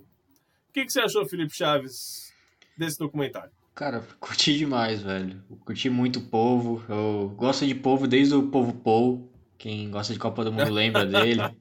O único. Eu pensei que fosse ser alguma coisa assim o documentário. A Dé tá, se per- tá- tá- Você não lembra do Povo Paul? Que ele acertava os placares da Sim. Copa do Mundo. Ele acertou tudo, Ah, ele todos os resultados. Ah, é por todos, isso que eu não todos. sei, então. É, a Dé odeia futebol. Tentaram É. copiar ele depois, falaram, fizeram vários outros animais, só que nenhum Sim. acertou, nenhum acertava tanto igual ele. Ele foi o único. Ué, e ele foi Eu porque que não ele já tinha morreu. visto né? sinopse. É verdade, tadinho. É. Eu que não tinha visto sinopse nem nada, eu pensei que era um povo, tipo, super inteligente que ia fazer outras coisas. Não, ele é simplesmente um povo. Mas Não, no assim, seu é- inteligente, natural. mas muito inteligente também, cara. Sim, sim. Eu, Mas eu assim imaginei. como todo povo, provavelmente. Eu imaginei que fosse algo muito mais. Essa questão de se chamar professor polvo, eu imaginei que era um nome metafórico. Não, eu pensei que era um povo dando aulas. Sim, mas de uma maneira, né, não real, assim como. Entendi, entendi. Entende? Entendi. E me surpreendeu demais, mas fala aí, Felipe. É, não, curti bastante também. Várias, várias cenas lá. Mas o que eu mais curti foi ele contra o tubarão, que ele pega e sobe em cima do tubarão. Quando ele fez isso, nossa, Doido, né? que isso, mano, que da hora, não sei o quê. A gente torcendo pra cacete Sim, povo. nossa, mano, morrendo de medo. Eu falei, velho, essa, esse, esse merda vai morrer, mano. Eu vou chorar nisso ainda, eu tenho certeza. Nossa, eu vou chorar no mano. documentário de um povo. É, eu não tô acreditando nisso, mano. Como que essa. eu- nossa, eu não tô acreditando. Aí, tipo, beleza, acontece lá o final que a gente não vai contar, mas é da hora, cara. Assistam Professor Povo, vocês vão aprender bastante coisa. Sim. Nossa, verdade. É... é realmente isso. Primeiro, que lindas imagens que temos ali. Sim, sim. É tudo Não, muito na bonito. verdade, primeiro, Ah, mano, esse cara é corajoso demais, velho. Ah, é verdade. Eu acho é que isso. esse é o primeiro. Esse é o primeiro? Esse, esse é o primeiro ponto. Gente, Os você ia mergulhar de boaça, assim, ó, Mas. no oceano. Ah, é que eu- os, Mano, não, os tubarões lá não, não pegavam eles, queriam comer polvo, ah, mas não só questão de peixe. tubarão, sabe? Qualquer É que coisa. assim, Felipe, eu, Daiane e eu, a gente tem um, um negócio assim com bicho, né? com inseto, a gente não gosta. É. Então, E eu já não sou É. também muito fã de mar. é, a gente Ah, vai, entendi. primeiro, a gente vai mergulhar num lugar cheio de alga, tá? por mais que, o, que seja límpido pra É. caramba e tal. Não, é paradisíaco, é Paradisíaco, magnífico. bonito. Tem os peixinhos. Primeiro, quando você já foi em lago, rio, riozinho, riozinho assim, que tem vários peixinhos e todo mundo fala assim: Nossa, que legal os peixinhos passando na sua perna, me dá uns faniquito. Dá uns faniquito o tempo inteiro. Eu falo, eu quero sair daqui. Por mais que os peixes não. E os peixes dão umas, umas mordis, mordiscadinhas em você. Só que não é a beliscada, não. É só um tec-tec. Mas, mano, eu tenho uns faniquitos. Sim, eu também Então tenho. temos algumas cenas lá que mostra caranguejo, que mostra lagosta. Não que a gente não coma isso, a gente come, siri. Ah, mas eu não acho que é nem questão de comer. Pra então, mim, por mas exemplo. é que a gente vê assim, já a carninha, né? A gente vendo, por exemplo, o Mano, povo indo lá. caçar. Oh, o, o caranguejo. Tipo, legal, mano. Baita cena. Tipo, Animal Planet pra caramba. Muito bom. E. Só que aí o povo não consegue pegar o caranguejo que vai fugindo. E aquelas patinhas do caranguejo desse tamanho enorme fugindo já me dá uns negócios. Eu não curto. Eu não curto é, aracnídeos. O caranguejo. não, ele, ele O que, que o caçando caranguejo é? O que, que Ele- o caranguejo é? Um crustáceo, né? Ah, eu sei lá, é um É um crustáceo, crustáceo. isso. Não gosto de crustáceo. Não gosto de crustáceo. Mas o povo muito Ai. inteligente, cara. Ele caçando a lagosta Muito. também, porque ele caçava, pegava. Nossa. Aí as lagostas aprenderam, elas, elas fugiam, tipo, pulando. Aí nisso ele teve que aprender também a, a caçar. Ele pegava e pulava em cima delas. Nossa, cara, muito inteligente. Isso sim, sem dúvida. Mas que eu fiquei agoniado Muito. O filme inteiro, eu fiquei agoniado. Mas é porque eu tenho faniquito com essas coisas. É, pra mim foi um mix de emoções nesse documentário. Porque eu também sou assim. Eu tenho. Na verdade, não é nem por essas questões que você falou. Meu problema não foi ver um polvo, não foi Não, ver, o povo é bonito. ver, um, ver um, um caranguejo, nem O uma povo, o lagosta. povo é bonito no mar, né? Nem o tubarãozinho, entendeu? A, a, a minha angústia é do desconhecido. Mano, você tá. Tanto que mostra alguns animais ali que. Mano, a gente não faz ideia do que sejam alguns animais ali, né? Eles Porque dão o fundo do- close, é. né? Cara, no oceano, fundo do mar, a gente tá falando. Cara, é não, um, não são extraterrestre, coisas né? nada. É, um, é um outro mundo, literalmente outro mundo. É um outro mundo, exato. São coisas nada convencionais. Você nem tem sabe o isso. que são aquelas coisas. Exato, tem isso. O humano conhece muito pouco do Sim. mar, principalmente do fundo do mar. A gente só chegou até uma certa, Sim, uma um certa limite, parte, né? até o limite. Então, mano, tem muita coisa, tem muito bicho Sim. que a gente não conhece. Mano, uns bichos lá muito doidos, assim, Sim. que é pura é meleca. bem alien mesmo. É. Você fala, mano, como que um, bicho desse existe, cara? É, é, é um outro mundo, realmente. É um outro universo aquilo. É, ao mesmo tempo que é magnífico, me gera muito. Tinha aquelas. Medo. É tipo polvo, só que era tipo umas estrelas que no final fazem aquilo lá, se- Ai, tipo preta. Nunca é, tinha visto das- aquilo, é, das mãozinhas. Que atacou Verdade. o povo, né, é, também. É, ficava Verdade. roubando a comida Sim. dele também. Exato. Parecia um filme de terror Parecia. aquilo. É. Não gostei. Mano, bizarraço isso. Então, Aquelas tipo, patas pretas, né? É, eu Nossa. tenho muito, assim, medo disso, sabe? Do desconhecido mesmo, dos bichos que a gente não sabe o que que é. É, Então, ele, assim, ele eu tem ido nunca mergulhar aquele, naquele episódio à noite, ele- naquela parte à Sim, noite, aquilo lá foi. exato. Aí eu já Mano, fiquei, cara, mano, foi de não é noite. possível, mano. Você tá de brincadeira comigo. Então eu ficava muito agoniada e angustiada porque eu, eu, eu tenho esse receio, sabe? Mas ao mesmo tempo, realmente, a, a conexão que o cara tem, cara, é Então, absurdo. Só uma coisa que eu achei que eles iam abordar, só acabaram não falando, é porque é, se ele teve problemas com a mulher dele, com a família, porque ele falou que ele é, saía do mar pensando no povo, É. passava o dia inteiro pensando no povo, ele vivia É pelo povo, tava amando o povo e não falava nada da família. Aí eu falei, mano, Eu talvez tenha dado alguma, algum problema. também. É. É, só porque fala ele, sobre porque o filho, virou né? uma obsessão, né? E É. ele mesmo fala que virou uma obsessão pra ele. Mas eu acho também que, assim, óbvio, não foi falado nada, mas o cara, ele tava meio que num período depressivo antes Sim, disso, né? Ele sim. tava, ele tava numa inércia ali da vida dele que não era saudável também. Então, quando ele, eu acho que, né, se eu, por exemplo, fosse da família e vi o que, que ele tava passando, e aí vi, vi que ele desenvolveu um gosto por algo e tá feliz fazendo aquilo, eu acho que, sabe, eu acho que você meio que entende de alguma maneira, né? E até que acabou estreitando um laço dele com o filho, né? No, depois de um certo tempo. Que aí o filho se interessou também, o filho já é um, um explorador marinho juvenil, sabe? Então, de uma certa maneira, isso foi bom também para um pro lado familiar. Da mulher realmente não foi comentado nada, né? E resta a pergunta: esse cara come frutos do mar? Ele também não falou, né? Ele também não falou. Mas eu imagino que sim, né? Porque, mano, a gente vendo assim o povo bonitinho, tendo a vida dele, fazendo os bagulho. Mano, não, e eu já comi polvo, sabe? Tipo, eu Credo, já, já trabalhei com polvo, eu já, já, é, já cozinhei polvo, sabe?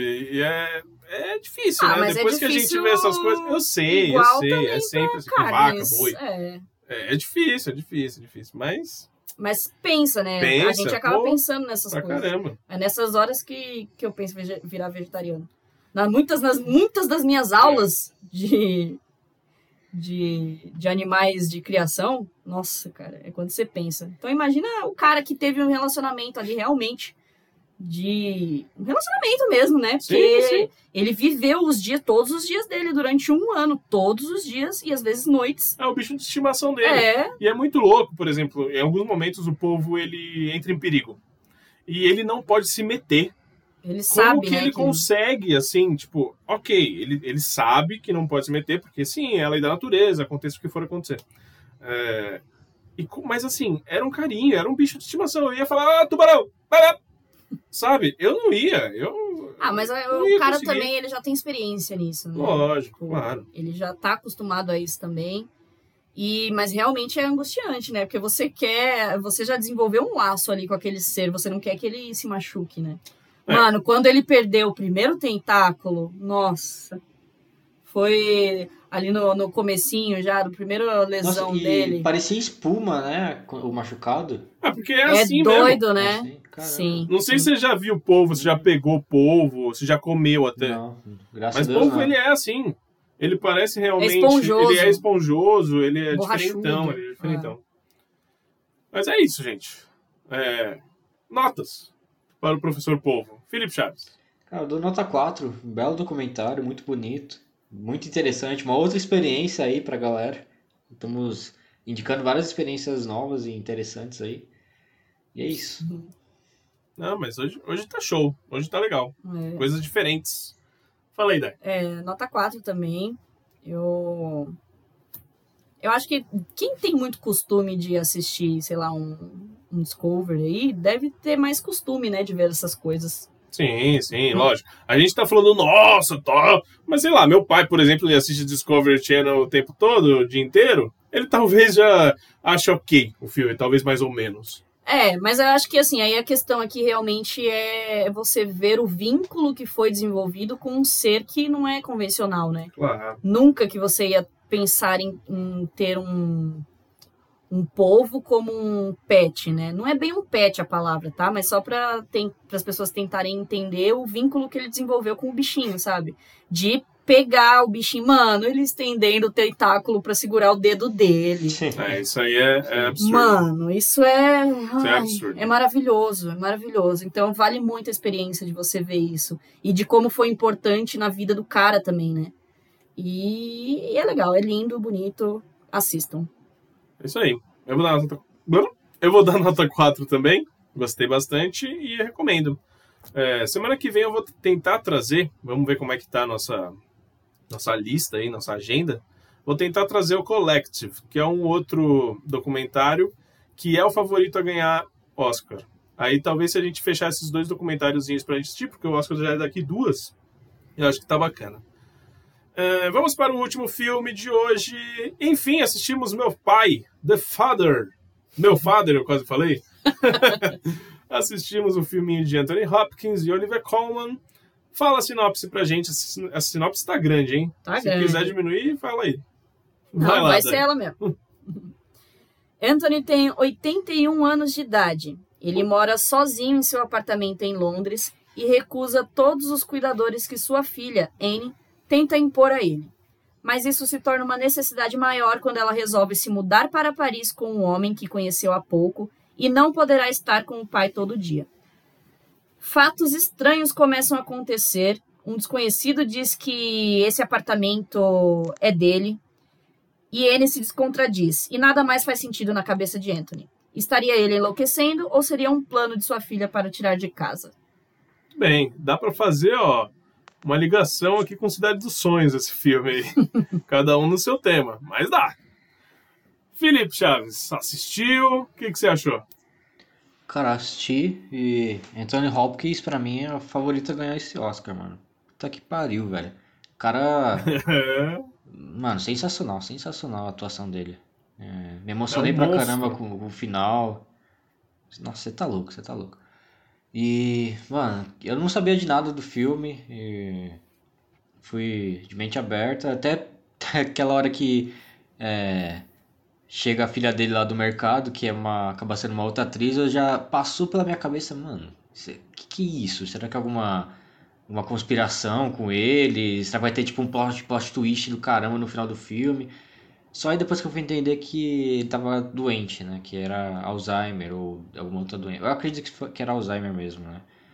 E o tempo todo eu fiquei pensando, mano, tipo, se for tipo parecido com isso, é, que é na cabeça de um- uma pessoa que tem o Alz- o caramba, Alzheimer. Alzheimer. Alzheimer. É, eu fiquei, mano, que merda, velho. Que doença desgraçada isso, mano. Não- espero que isso nunca. Que algu- alguém consiga criar alguma cura pra isso, mano. Porque, olha, é, deve ser muito difícil, velho. Deve ser muito tenso ficar daquele jeito, mano. O tempo todo eu fiquei, tipo, eu fiquei mal assistindo o filme por ele, sabe? Imaginando das pessoas Sim, que, sim. que passam por isso, mano. Porque deve ser muito, muito tenso, muito ruim, mano. E o final é de cortar o coração, mano. é foda. É, foi bem, bem difícil assistir. É, é muito louco, né? Porque você falou que ficou em dúvida em um momento ali. A gente assistiu os 15 ou 20 primeiros minutinhos e a gente estava com muita fome, a gente precisou parar para comer.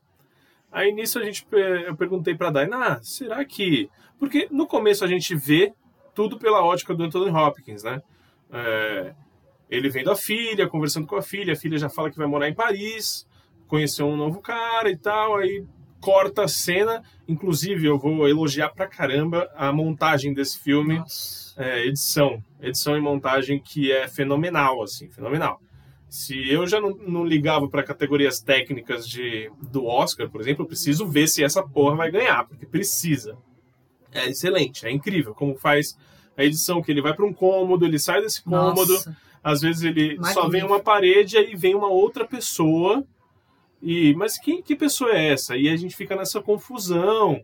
Tem uma outra filha, a filha está parecendo uma outra pessoa. Tem a história também da, de que ele tinha uma outra filha, acabou se envolvendo em, em alguma coisa que a gente não sabe também. Então fica toda essa confusão. Eu falei, depois que a gente pausou o filme, eu falei, mano, que filme difícil que a gente está vendo. Difícil não de compreender, sim difícil de assistir o que a gente está assistindo, sim. sabe? Meu, porque é um velhinho. É dolorido, é um né? Velhinho, é que difícil, imagina se. Porque o tempo todo você fala, não, imagina se isso acontece com você. Sim. Sabe? Ou com qualquer ente é, querido, Eu não né? sei. É, eu ficava dá, assistindo, pra... cara. Eu, tipo, eu não tenho mais voo. Perdi meus dois voos quando era. Tipo, era, tinha dois anos, então nem lembro. Então nunca tive esse contato. Só tenho a minha avó materna. Eu meio que ficava vendo minha avó ali no lugar dele, mano. Era, era tenso demais. Porque, tipo, todos os trejeitos, Sim. sabe, dele andar é, dele se vestir e dormir, sabe, mano? É muito negócio de, de, de velhinho. E, mano, ele ficava olhando, tipo, é um detalhe muito pequeno. Tipo, ele colocava a mão no pulso, assim, para procurar o relógio, ele olhava assim. Mano, é uma atuação... É um detalhe muito importante, sim, na sim, verdade. É, é, mas é uma atuação, cara, perfeita, sim. perfeita. Então, é isso que eu falo também. O Felipe falou de atuação, eu já vou falar também. Uma atuação dessa, sabe? Que é um cara que a gente está sentindo tudo que ele sente. É... Meu, Anthony Hopkins ele dá um show. Olivia Colman também, tá bem demais. Os dois estão muito bem. Os dois estão bem demais, talvez. Ah, mas aqui o espetáculo Mas aqui é, é, é, realmente ele. Ele é o show do, do negócio. Ele tá com 82 anos na vida real, a gente viu. E talvez mesmo seja o melhor trabalho da carreira do cara. Nossa, cara, é magnífico. Sabe? Não, ele dá um show como ele falou, a gente percebe ele colocando a roupinha, ele passando a mão no pulso para ver o relógio, é, ele, os olhares dele, para onde que eu estou olhando. E aí eu quero fazer uma relação com, com o filme do Chadwick Boseman. Claro, o Chad merece pra caramba é, ganhar o Oscar, eu acho que ele vai ganhar. Só que aí a gente. É, eu vou comparar os dois filmes rapidinho. Os dois filmes são são inspirados em peças de teatro. Só que um é muito mais teatral que o outro. O teatral é o do Chadwick Boseman. Aqui eles têm também uma. Dá para sentir que é uma peça de teatro, mas muito bem ensaiada e muito mais cinematográfica, assim. Não, é, é, muito dinâmico.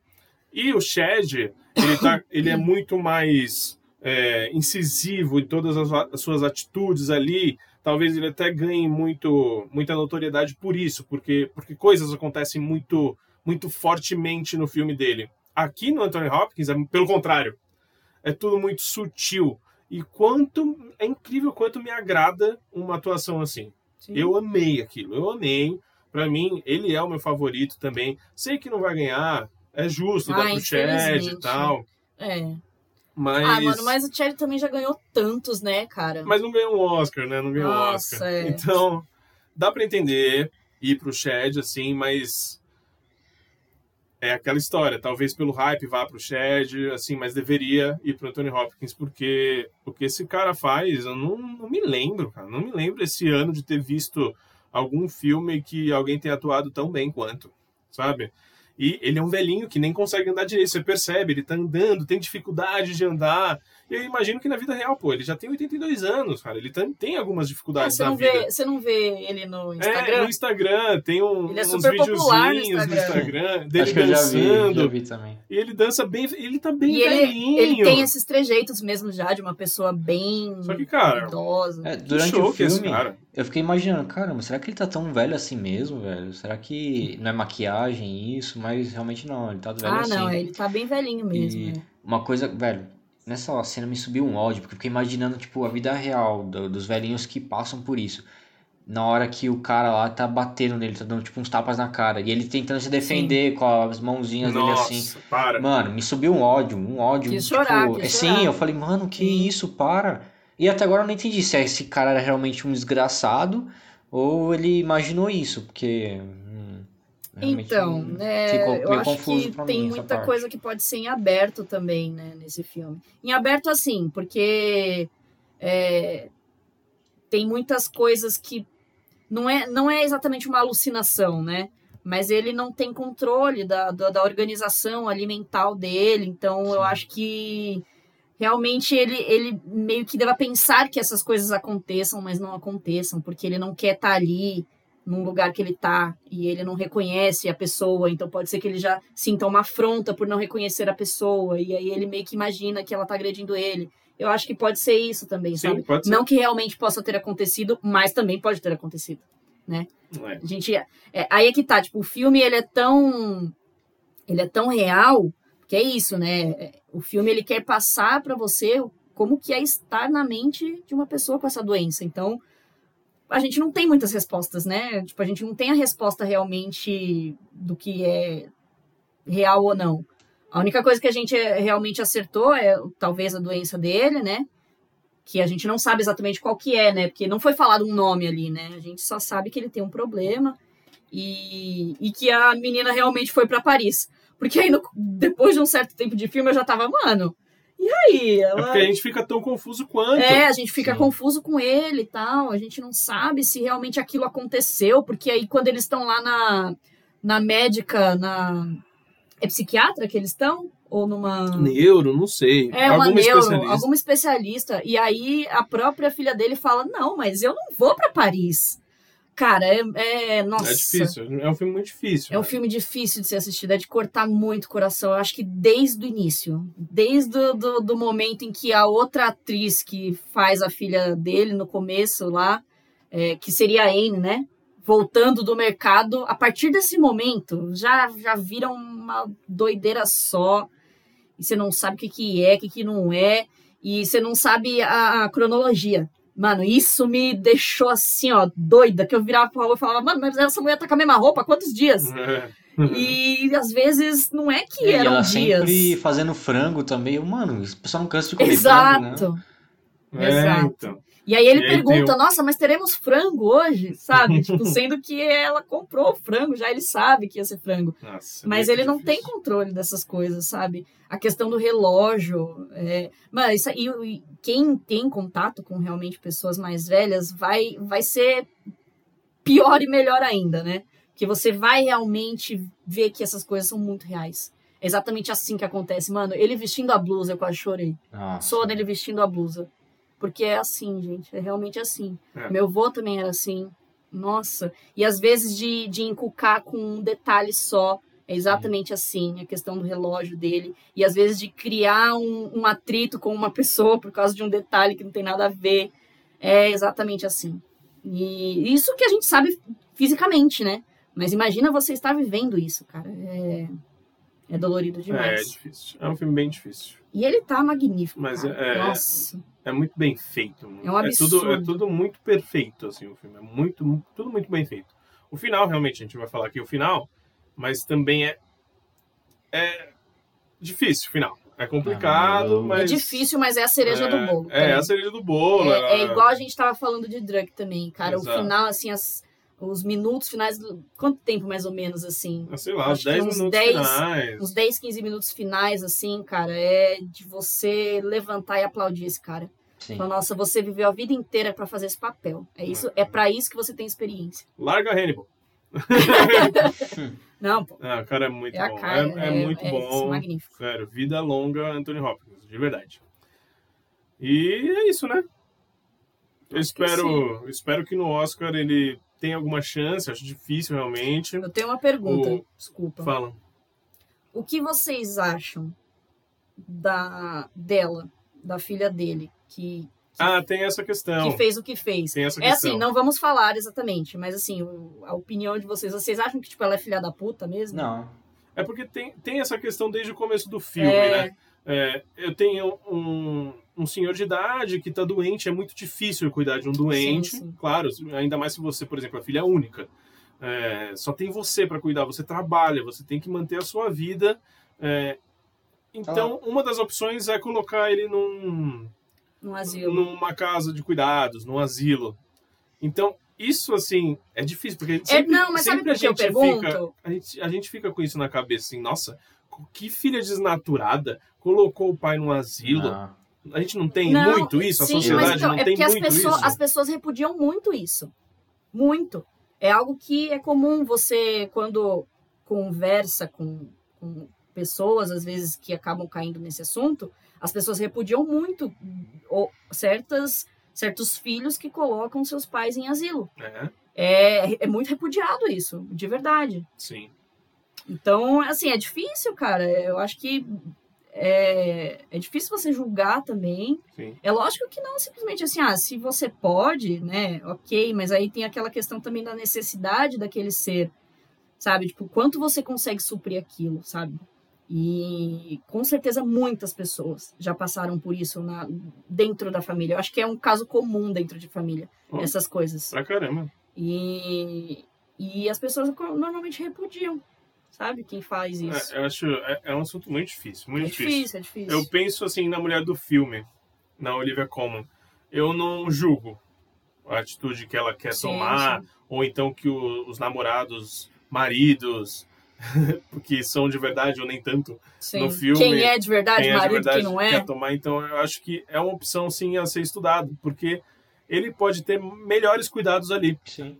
até numa casa de cuidados, numa casa de E ela, e ela tentou, né, velho? Ela tentou de tudo. Ela tentou cuidar, tentou contratar o pessoal. Não, não teve como. É difícil. Sim. Difícil esse filme, mas filmaço, cara. Filmaço. Filmaço. Como eu falei no Oscar, eu espero muito que ganhe essa edição, montagem. Eu vou até olhar assim, vou lá anotar no meu caderninho. Ah, eu espero muito que É. ganhe alguma coisa. Eu preciso muito que esse filme Precisa ser seja reconhecido. reconhecido. A gente tem o BAFTA, que é a semana que vem. O BAFTA é a premiação inglesa. Uhum. E é um filme em inglês, então ele tem Mais muita chances, chance. Eu espero que aí talvez o Anthony Hopkins possa ganhar um, um troféuzinho aí. Olivia Colman também. Ontem teve o, o SEG, que o Olivia Colman disputou ali para para coadjuvante, acabou ganhando a vovó Minari. Achei legal. Achei legal isso. Mas para ator ganhou o Chad de novo. Então o Chad está ganhando todos os prêmios desde o começo. Dificilmente no Oscar vai ser diferente.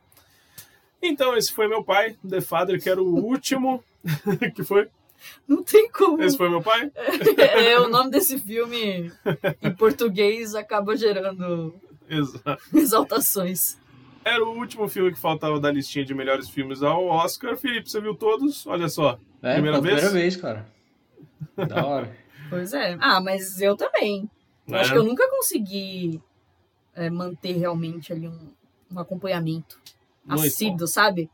Às vezes eu acho que se eu assistir, eu demorei muito tempo pra assistir. Assim, é que agora a gente viu tudo antes do- da É, premiação. Certinho. Mas e a gente falou notas? Ainda não falamos notas, verdade. Felipe, qual a sua nota para pro meu pai? Cara, do 4,5, velho. Baita filme. Tenso pra caramba. Difícil de assistir. Não vou indicar pra todo mundo, mas É, tem isso. mas é muito bom, cara. Muito É. bom mesmo. É sensível. Sim. Tem isso.